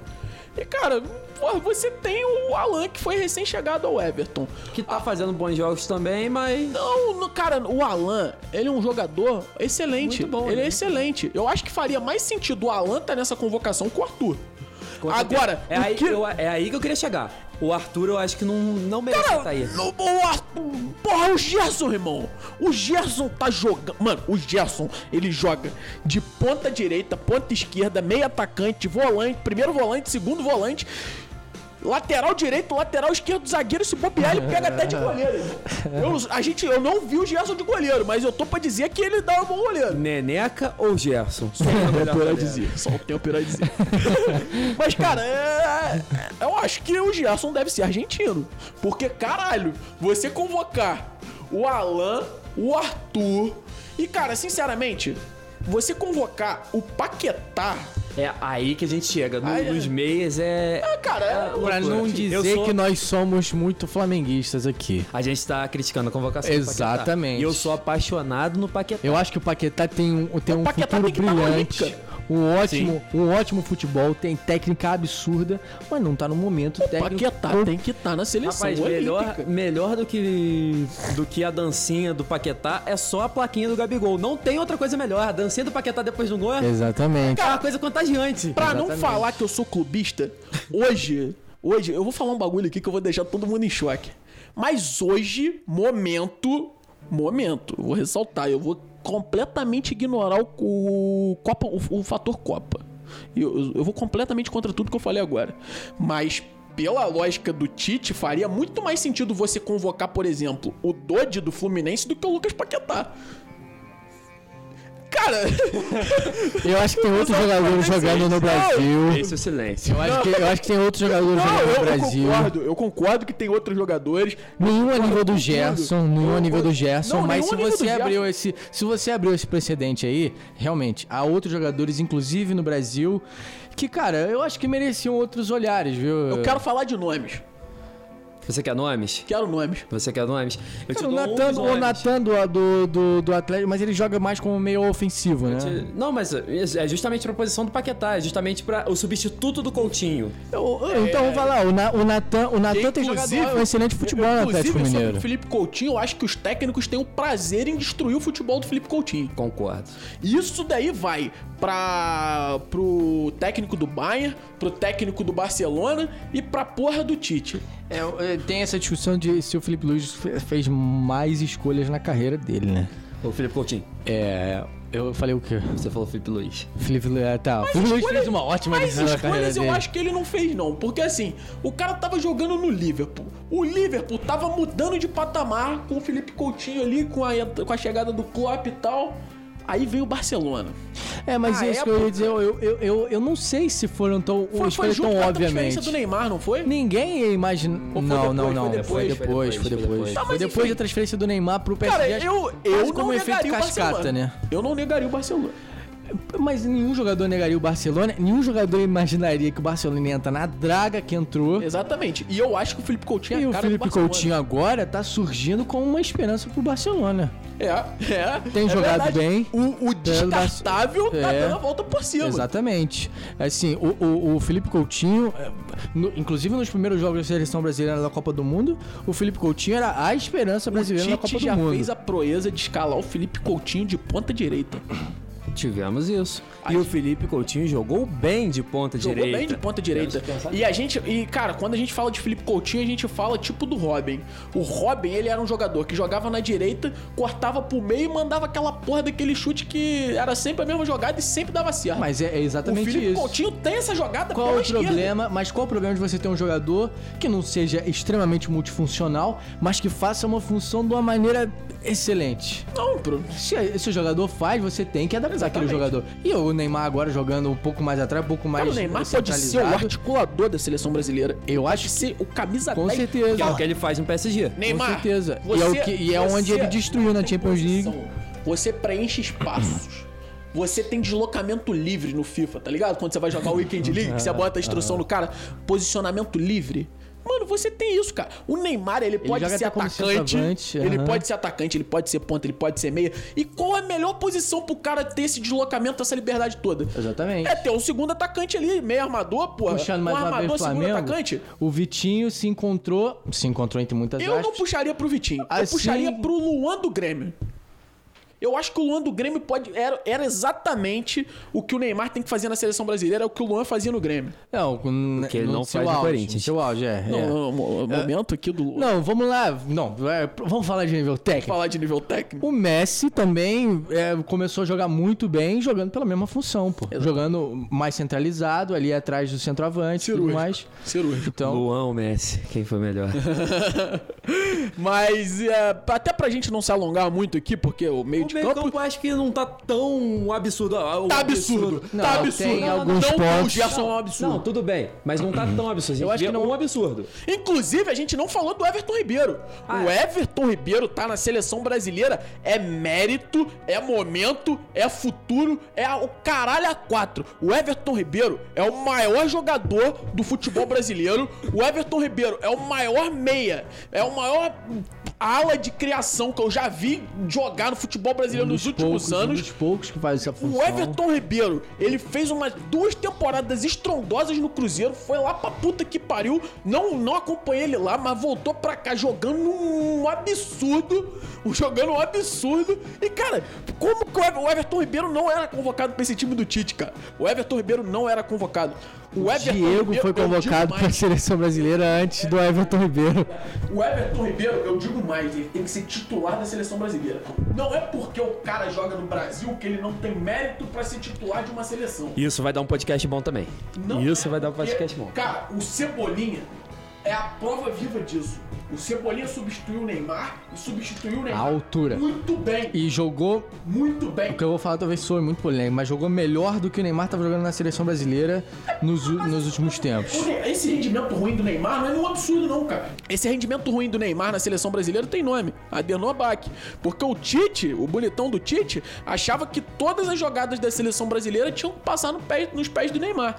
E, cara, a maior prova disso foi a Copa América. O, o Neymar não tava na Copa América. E o, o Cebolinha, com esse futebol coletivo, assumiu a responsabilidade. O Felipe Coutinho assumiu a responsabilidade. até mais longe. O Roberto Firmino, que, pra mim, a gente vai chegar nos atacantes. A gente tá eu, eu quase vou, eu nos vou até mais longe. O, o melhor momento da carreira do Neymar, ele não era protagonista. O melhor momento da carreira do Neymar foi no Barcelona, em que protagonista. Bom, eu, eu acredito, mas foi um dos melhores momentos. Não, Se não, você concordo. acreditar que o Eu momento só do, olhadinha PSG. é, porque realmente eu achei que você. Mas, Não, mas não. assim. Nem no Santos o Neymar foi protagonista. O, o- pera, isso aqui. Não, assim, não, não, não, foi. tirem isso Ele do contexto. Tá, ele não não foi o foi- único protagonista. Ele não, foi o o maestro principal. É, é. Bom, e- e- mas assim, mas isso, mas isso tem sentido sim. Muitos jogadores, cara, é, é- é- tem um pouco do que eu tava dizendo, que hoje em dia não se faz mais um futebol de um jogador só. Mas é porque também esse- esses protagonistas hoje, você pode ter um grande jogador que não consiga ser tão protagonista. Exatamente. E, e- e- e disso ele não perde mérito nenhum. Então, assim, o, o, o, o Messi era um momento de prota era um protagonista no Barcelona. Entendeu? Naquele melhor momento do Neymar. Então, já que a gente tá falando tanto do Neymar, eu acho que assim, de meio campo, apesar de como o Chico falou, é um absurdo não ter o Gerson, não tem tantos absurdos assim. Você tem alguns jogadores que estão lá porque merecem muito estar lá, o Bruno Guimarães, o Douglas Luiz. Só que aí você tem o Arthur que talvez poderia- Questionável. poderia sair pra, pra entrada do Gerson. Você tem o Paquetá que Cara, Questionável. o Paquetá, ele jogou três jogos, ele tá jogando bem, mas assim, antes. an- Isso foi depois da convocação. O Tite convocou o Paquetá, se eu não me engano, sem ele ter jogado pelo Lyon. Então, cara, não, não faz sentido. Você pode trazer outros jogadores. Inclusive, um jogador que é artilheiro do Campeonato Brasileiro, com 15 gols e 5 assistentes, que é o Thiago Galhardo. Que joga ali de meio, de meio, de meio campista, de aquele meia que chega na área, ou que pisa na área e, e empurra pra dentro. Tanto que fez 15 gols e 5 assistências no, no Brasileiro. É, Eu acho que assim, até pela questão do, do, do Gerson, eu acho que o absurdo não foi só não- o Gerson não ter sido chamado nessa convocação. É que o Gerson não foi chamado em nenhuma convocação do Tite. Mesmo quando o Tite estava chamando muitos jogadores brasileiros, estava fazendo ali uma- um revezamento entre convocar jogadores brasileiros. Inclusive, uma coisa vale ressaltar aqui, cara. No momento que o Bruno Henrique foi convocado no passado, o Gerson estava jogando melhor do que o Bruno Henrique. Cheguei no momento Bruno bom. Henrique começou numa, numa ascendência absurda depois que foi convocado. Foi justamente na semana da convocação que ele fez aquele jogo contra o Internacional, que foi 2 a 0 e foi um jogo pelo Brasileiro, que eu não lembro qual foi, que o Bruno Henrique também jogou um absurdo, uma barbaridade. Aí que aí depois ele começou numa ascensão. Já estava jogando bem, mas o Gerson já estava jogando melhor do que o Cara, Bruno e Henrique. não. e, assim, não tem como negar, cara. O, o Gerson é um absurdo. Ele é um absurdo. A gente especulava muito que o Gerson, ele não, não estava sendo convocado por conta daquela. Tem daquela esse episódio, né? Suposta recusa. Suposta recusa. Suposta o cara não recusa tem da- férias, tem um calendário que é uma merda e não pode descansar pra servir porra de seleção olímpica. Então, mas, ah, aí, pro caralho, mas aí tem uma rapaz. coisa. Aí tem uma coisa. Hoje teve uma entrevista do Gerson com o Casagrande no Globo Esporte. No. Globo Esporte não, no Esporte Espetacular. Esporte espetacular. Teve a entrevista do Gerson com o Casagrande. E aí o Casagrande perguntou isso. O Gerson falou que isso é uma coisa que aumentaram muito, que rolou uma coisinha assim, que não foi isso. Ligaram pra ele, sondando ele, perguntando como ele tava, porque estavam pensando em talvez convocar ele. Só que pra- justamente- para a seleção olímpica. Só que justamente, logo depois dessa suposta recusa, que não foi bem uma recusa, o Juninho Paulista, ele deu uma declaração. Sim, sim, sim, sim. Ele deu uma declaração que, porra, mais direta que aquilo, só se ele desse uma porrada na cara do Gerson, velho. Caralho. Pô, é assim, velho. Eu acho que eu cheguei aqui, eu escutei, vocês estavam falando de Thiago Galhardo, de, de caralho. Eu- mano, na moral, todo respeito ao Thiago Galhardo. Faz um bom trabalho aí no futebol brasileiro, faz o feijãozinho com arroz aí na internacional, continua metendo seu golzinho aí, mas esquece seleção brasileira, mano. Esquece seleção brasileira. É, a seleção brasileira não eu é também pra queria ouvir a gente sua tava opinião, dizendo né? por, por momento. Fazia muito mais sentido o Tite convocar momento, o com Thiago certeza. Galhardo Só que aí eu do que o. Paquetá. Muito certeza. mais. E aí, porra, eu não tenho. Aí É eu isso que a gente tava falando. Eu acho que eles estão começando. É, é- é isso que eu tava dizendo. Porque existem convocações que se justificam só pelo momento e outras, e outras convocações que se justificam só se eu estiver pensando no futuro. É. Mostra uma incoerência muito grande. O Paquetá, inclusive. É, tem que, tem que ter os dois. Tem que ter os dois. É, tem que ter os dois, Os mas dois. assim, eu acho que. é, é, é, eu acho que não, tem que ter um equilíbrio diferente. Paquetá, ninguém discorda que ele vai ser o futuro, cara. Só que, mano, não faz sentido o cara ter três jogos recém-chegado num clube, não tá adaptado ainda. Cara, não é legal nem pro Paquetá, sabe? Porque é a oportunidade que ele pode ter no Lyon de deslanchar com a ida do Bruno Guimarães pra seleção. Ele pode fazer essa função do Bruno. Não que os dois não possam jogar juntos, não é isso. Mas assim, ele Inclusive- pode assumir um protagonista maior. Inclusive, Bruno Guimarães Paquetá no meu Mengão de volta. Porra. Lucas Silva podia ficar lá. Jean Lucas, Jean Lucas. Jean Lucas, Jean Lucas. Lucas Silva não. Lucas Silva tá em Portugal. Mas, é, mas você, você tá dizendo o Gerson e o, e o Bruno Guimarães ou o Lucas Paquetá e o, e o Bruno Guimarães? Eu acho que dá pra jogando jogar os três. juntos? Jogando juntos. Eu acho que dá, pra jogar os três. Dá pra jogar Eu, os três. eu acho que o, o futuro é- são os três jogando juntos. Eu também acho. Pra mim, seria os três O jogando ali juntos. também. E, um deles ali de, de primeiro volante ali? O que que foi? O, o Gerson... O Gerson como primeiro O volante? Bruno Guimarães revezando. O Bruno Guimarães ele tem feito essa função no Lyon. O Lyon, o Lyon ele tinha emprestado Tussar, Tus- Toussart, tu- não sei falar o Tousart, nome do, do rapaz, mas sei, é ele mesmo. Mas aí eu acho que. Pro Hertha Berlim e o, o Bruno Guimarães que tava fazendo essa função de primeiro Mas aí assim, eu. lá também, né? Ó, é, aí assim. Vou fazer, vou falar uma coisa, assim, se você for fazer alguma crítica, aí acho que cabe a crítica ao, ao modelo do tenho- Tite. eu- eu- depois disso daí eu tenho uma também pra falar. Mas assim, o Tite ele, ele joga com um volante só, que nesse espaço entre linhas ele tem que ser um volante brigador. Porque justamente na Copa do Mundo, a, a gente viu o que, que a ausência do Casemiro pode, pode né, ocasionar. Porque, é, se eu não me engano, foi, foi quem? Foi o Fábio Fernandinho que fez? Foi o Fernandinho. Foi o sim, Fernandinho. sim, e o Fernandinho não é um volante brigador como o Casemiro. Fernandinho não é nem deu mais muito volante, né? Ele é espaço, zagueiro Agora ele é zagueiro. é, deu, deu muito espaço entre as linhas e a Bélgica brincou naquele espaço ali. E, bom, nesse formato eu acho que com o Gerson, que não, também não é um volante tão brigador, apesar de até fazer bem, eu acho, a função de primeiro volante, mas talvez não, não eu acho que o Tite Cara, não, não caberia, eu né? acho, eu acho que deve ter algum manual que quando você vira técnico da seleção brasileira, você não pode mudar o esquema tático. Porque, caralho, velho. O Tite, cara, isso, isso daí não é uma crítica só ao Tite. Tem muito técnico, inclusive estrangeiro, que faz isso. Vídeo Mourinho. Velho, você tem que testar a variação tática. Sim. Porque, cara, a- o Brasil foi eliminado da Copa do Mundo de 2014 porque não tinha outra formação que não aquela. E não tinha outra maneira de, tinha de outra maneira avançar, é, de, finalizar. Exatamente, só tinha aquele que não jogo seja vertical. Exatamente. Cara, o, a, a seleção, principalmente a seleção pentacampeã do mundo, eu vou voltar a falar isso. Cara, a gente tem que ter uns quatro esquemas táticos diferentes. No mínimo. No mínimo, pra variar em jogo. E isso você, como que você faz isso? Você rodando Isso o não é jogador. muito, não. Não, Isso não, não é é, pedir muito, não é, não. cara. Isso não é, isso, Isso- não é, isso é não é muita coisa. isso Isso, é é obrigação. básico do futebol Isso é moderno. obrigação. Isso é o básico. O Flamengo. O Flamengo, já tô falando de Flamengo. Cara, o, o Brasil em 2018, quando a gente tava perdendo pra Bélgica, o. Caralho, velho. A gente, porra, não tava dando certo. O jogo não tava encaixando. O Brasil ali, se ele tivesse treinado formações diferentes, podia ter jogado num 3-5-2 pra tentar botar, apertar o time da Bélgica no meio de campo, fazer uma pressão, tentar buscar o jogo. A contra... Cara, a substituição mais ousada que o Tite fez naquele jogo foi justamente botar o Renato Augusto em campo, cara. No lugar de um outro meio campo. Nada contra o Renato Augusto. Que é excelente. Que é excelente jogador. Que fez o e gol. que, inclusive, eu acho que o papel do Gerson hoje se assemelha muito ao papel que fazia o Renato Augusto.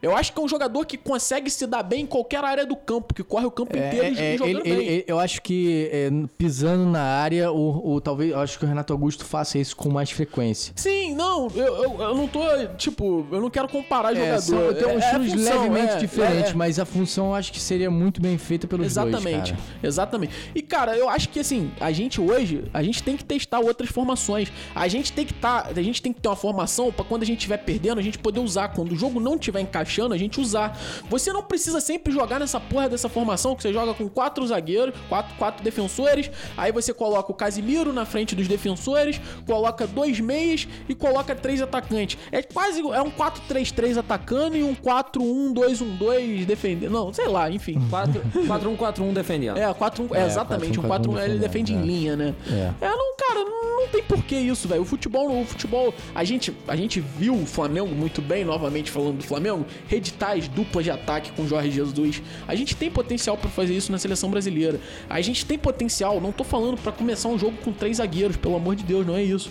Mas a gente tem potencial pra estar com um jogo sufocado no meio de campo, povoar o meio de campo e botar três zagueiros. A gente tem jogador pra isso. Mas começar um jogo com três zagueiros também não é loucura. Não é loucura. Não é- Começar não é loucura. o, o Chelsea foi campeão inglês jogando com cinco defensores.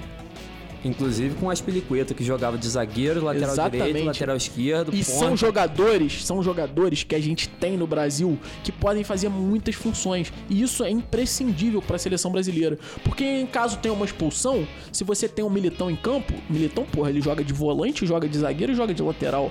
Se você tem o Fabinho em campo, joga de lateral também, joga de volante. Joga de zagueiro, Se você tem jogado exatamente. Se você tem o Alex Telles, o Alex Telles pega, pega de meia também, se você quiser forçando numa eventualidade. Você tem o Marquinhos, O Rodrigo Caio pega de volante Rodrigo também. Caio. Você tem que ter jogadores, jogadores versáteis. Você tem que ter no seu clube. Aliás, é outra função que eu gostaria muito de ver o Rodrigo Caio fazendo no Flamengo, mas que ele nunca teve oportunidade de fazer, né? Acho que até meio que por falta de oportunidade, não teve Eu uma situação que, ele precisou não, acho muito. Que ele. Eu acho que ele essa é a verdade. Ele fala que ele se sente muito mais confortável jogando zagueiro. Sim, não, mas ele já falou que gostaria de jogar. Ele não gostaria de jogar como lateral. Como lateral foi onde ele arrumou problema no São Paulo. Mas Brincadeira. vamos, vamos largar o Flamengo? Vamos, É. vamos parar o Flamengo. Vamos parar o Flamengo. Vamos, Vamos- de atacante. Vamos de vamos de atacante, atacante. porque esse podcast já tá com quase 4 horas de duração. Inclusive, daqui a pouco tem jogo do Flamengo. É, atacante: Everton Cebolinha, Gabriel Jesus, Neymar, Firmino, Richarlison, Vinícius Júnior e Pedro. E aí, o que, que me chama a atenção entre todos esses jogadores é o Vinícius Júnior. Que na última, na última convocação ele não foi. Ele chamou e o Rodrigo. O Rodrigo foi. O Tite, ele convocou o Rodrigo quando ele tinha que convocar o Vinícius Júnior e ele convocou o Vinícius Júnior quando ele tinha que convocar o Rodrigo. Nas últimas convocações. Não tô falando de agora, não. Tô falando de, das Nas últimas convocações. É, exatamente.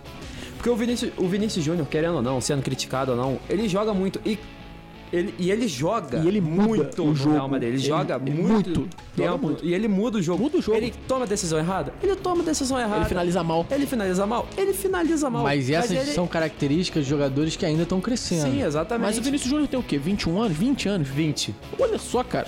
Ele pode ser aproveitado no sub-20, no sub-23 e na seleção principal. E o, o Vinícius Júnior tem o, o seguinte ainda. Eu vejo muita má vontade com o Vinícius Júnior. Não sei, eu não sei porquê. Eu não sei se é porque ele veio do Flamengo e o pessoal Sim. não gosta do Flamengo. Eu não sei se é porque ele tá no Real Madrid, as pessoas torcem pro Barcelona. Eu não sei o que, que é. Outro dia eu vi um, um ranking, um tier list, pra ser mais exato, feito por algumas pessoas são consagradas já no, no cenário aí. E- Professores pardais. e aí, assim, o ranking tinha os jogadores, por exemplo, jogadores que iam ser cruciais na temporada, jogadores importantes, jogadores que não iam fazer diferença, jogadores que iam atrapalhar, jogadores que se- tinham que ser negociados de qualquer jeito. O Vinícius Júnior foi incluído nos jogadores que não fazem diferença, que poderiam ou não estar no elenco, que não iam fazer diferença nenhuma. E o Rodrigo foi incluído no jogadores que são essenciais para a temporada. E assim, desculpa, eu não vejo hoje o Vinícius Júnior e o Rodrigo em patamares tão diferentes assim. Eu vejo o Vinícius Júnior, inclusive, acredito que jogue mais tempo, tenha mais minutos em campo do que o Rodrigo. Apesar de jogar na esquerda, onde jogaria a maior contratação do Real Madrid, que foi o Hazard. Mas o Vinícius Júnior joga. E ele que tá suprindo. Ele tem a pressão de suprir simplesmente um cara que custou 100 milhões de euros. Ah, e que não tá fazendo que não, tá, Exatamente. e que não tá fazendo. Hoje não é nenhum absurdo você bancar o Hazard pra colocar o Vinícius Júnior, cara. Não seria nenhum absurdo, seria o gostaria, lógico. eu gostaria muito de ver um Real Madrid com Rodrigo, Rodrigo e na Vinícius direita e Vinícius Júnior na esquerda. Exatamente. Eu gostaria muito. Cara, inclusive, deu- inclusive- essa parceria deu certo no último jogo, eles fizeram um gol. E, inclusive, o Real Madrid tem, porra, duas joias, né, cara? O Real Madrid, eu acho que desde que ele perdeu o Neymar pro Barcelona, naquele jogo ideológico que teve de contratação, o Real Madrid ele se atentou a isso e começou a buscar os talentos brasileiros, porra, em peso, né? Em peso. E eu acho que, assim, O Real Madrid ele pode não estar no seu melhor momento. Mas daqui a uns anos. Mas daqui a uns Exatamente. Eu anos. acho Cara, o Real você Madrid tem- viu um projeto futuro. Você tem um Odegaard ali no, no meio campo, Você cara, tem- que é um absurdo. você tem o Valverde. Você tem o Valverde, que é novo, é um absurdo. E você tem o. Renier, que tá emprestado. Sebadios, sei O lá. Sebadios acho que foi comprado pelo Arsenal. Foi comprado Acho que pelo foi Arsenal. comprado. Mas Isso, é, foi seria comprado. um, você tem um Militão. Você tem o Militão, você tem Cara, eu o, acho que dentre- o Mendy, Mendy ainda, que é é novo. Acho novo. que dentre todos aí, talvez o Reinier seja o, para mim o que mais promete.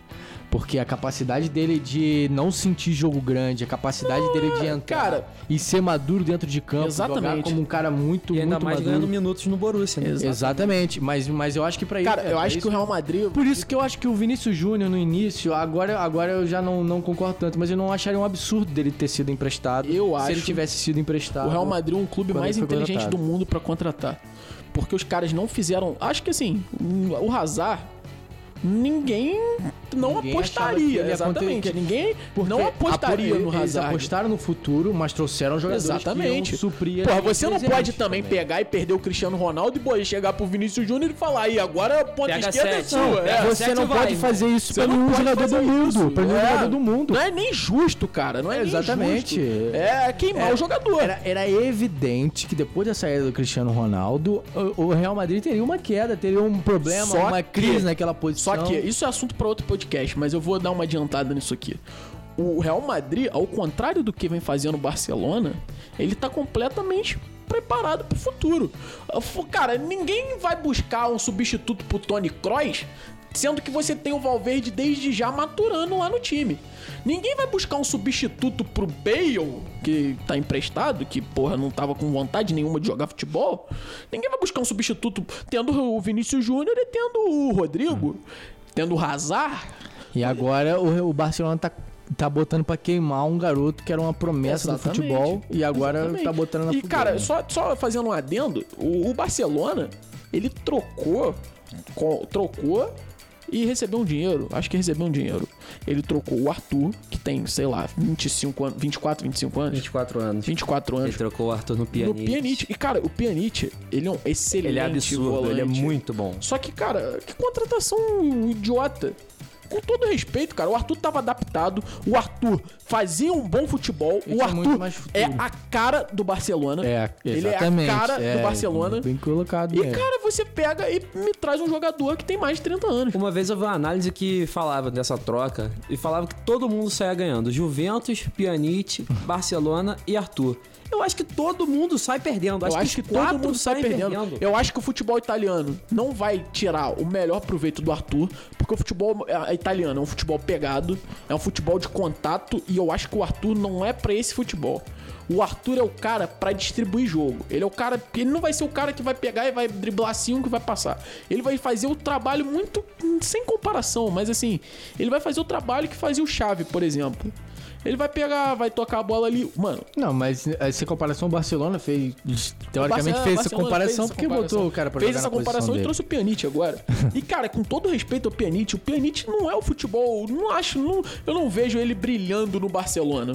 Com todo respeito ao cara. Eu acho que o Pjanic teria muita chance de brilhar na Juventus com o Pirlo. Eu vejo ele com muita característica Exatamente. do Pirlo. Cobrador de falta, bom Exatamente, passe. exatamente. Seria aquele cara que joga como se fosse, teoricamente, o primeiro volante, mas que não é o primeiro Cara, volante que marca. pra ele mim- é o primeiro volante que arma. A Juventus perdeu tanto quanto o Barcelona.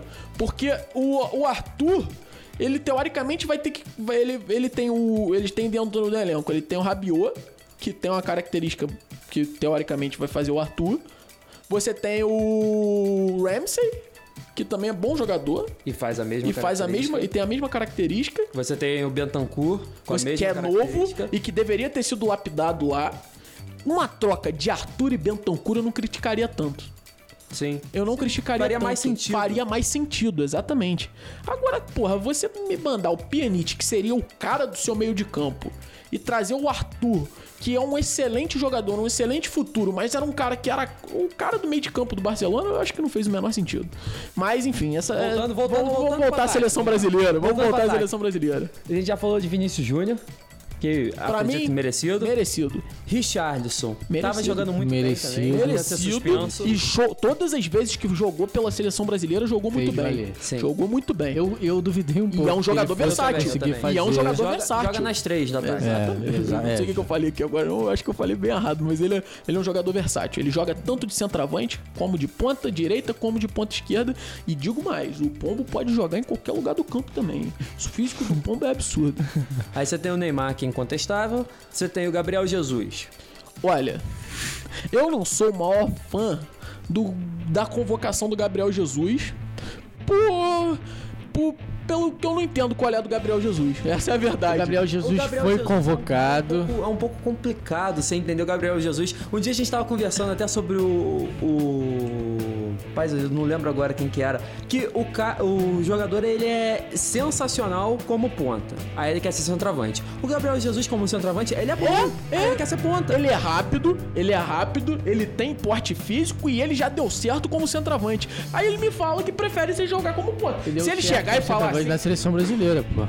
se o Gabriel Jesus chegasse e falasse, ah, eu quero jogar como ponta porque eu não vou, eu não quero ser reserva do Agüero. Você, beleza, você entende. Agora o cara falar que quer jogar como ponta do nada, dando certo no meio, cara, me desculpa, ele tem a liberdade de fazer o que ele quiser, mas pra mim ele tá sendo burro. Porque ele tem potencial de ser um dos maiores centroavantes do mundo. Ninguém discute isso. Olha a idade do Gabriel Jesus, Gabriel cara. Jesus tem 23. Olha o que o Gabriel Jesus fez no Campeonato Brasileiro, velho. Olha o que o Gabriel Jesus faz no Manchester City. E joga muito bem. Não Cara, eu consegue não contesto a convocação do Gabriel Jesus pelo fator momento e pelo fator idade. Todas as vezes que ele é acionado no City, ele joga bem. Todas as vezes que ele é acionado na seleção brasileira, ele joga bem. Acho que é o Gabriel Jesus incontestável. Agora, O Firmino. eu não levo. O Firmino. Eu não levo o Roberto Firmino. O Firmino, eu vou ter que concordar que ele está num mau momento.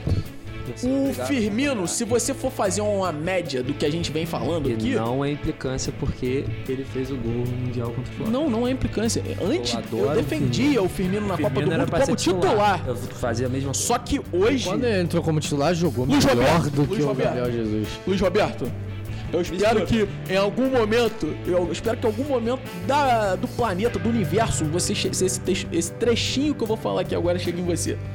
Mas você tá completamente certo quando você diz que o Pedro é melhor que o Lewandowski.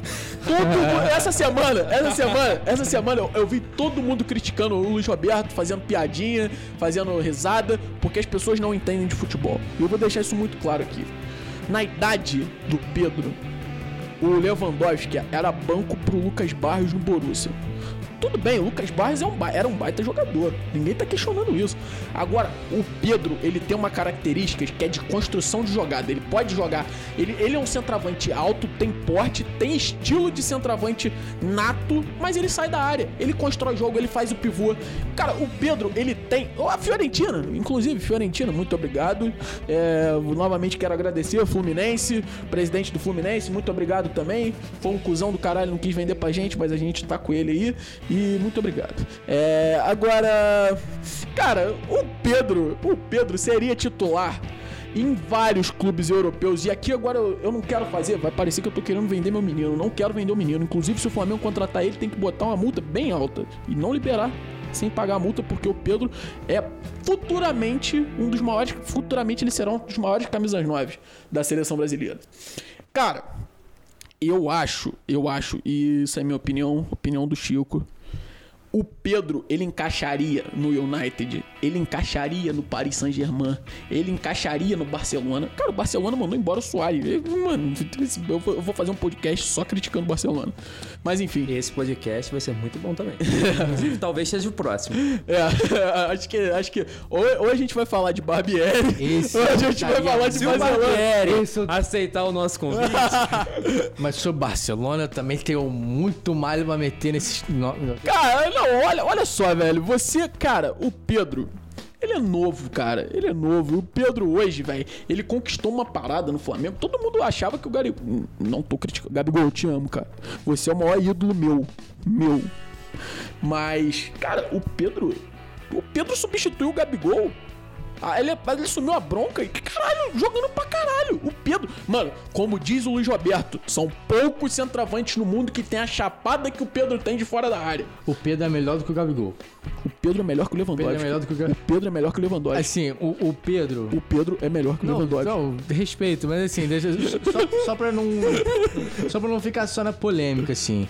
O Pedro, ele não é. Você falou de construção de jogada. A sensação é. Vendo o Flamengo jogar hoje, é que assim, bola no Pedro, que ele vai fazer alguma parada pra resolver, esse- pra resolver essa parada. E vai fazer. Porque assim, ele faz umas coisas que parece fácil jogar futebol. Exatamente. Ele dá, um, ele dá um giro que parece ridículo. Parece, Exatamente. parece que ele tá jogando com as criancinhas. Ele tem um domínio de bola e ele não é rápido.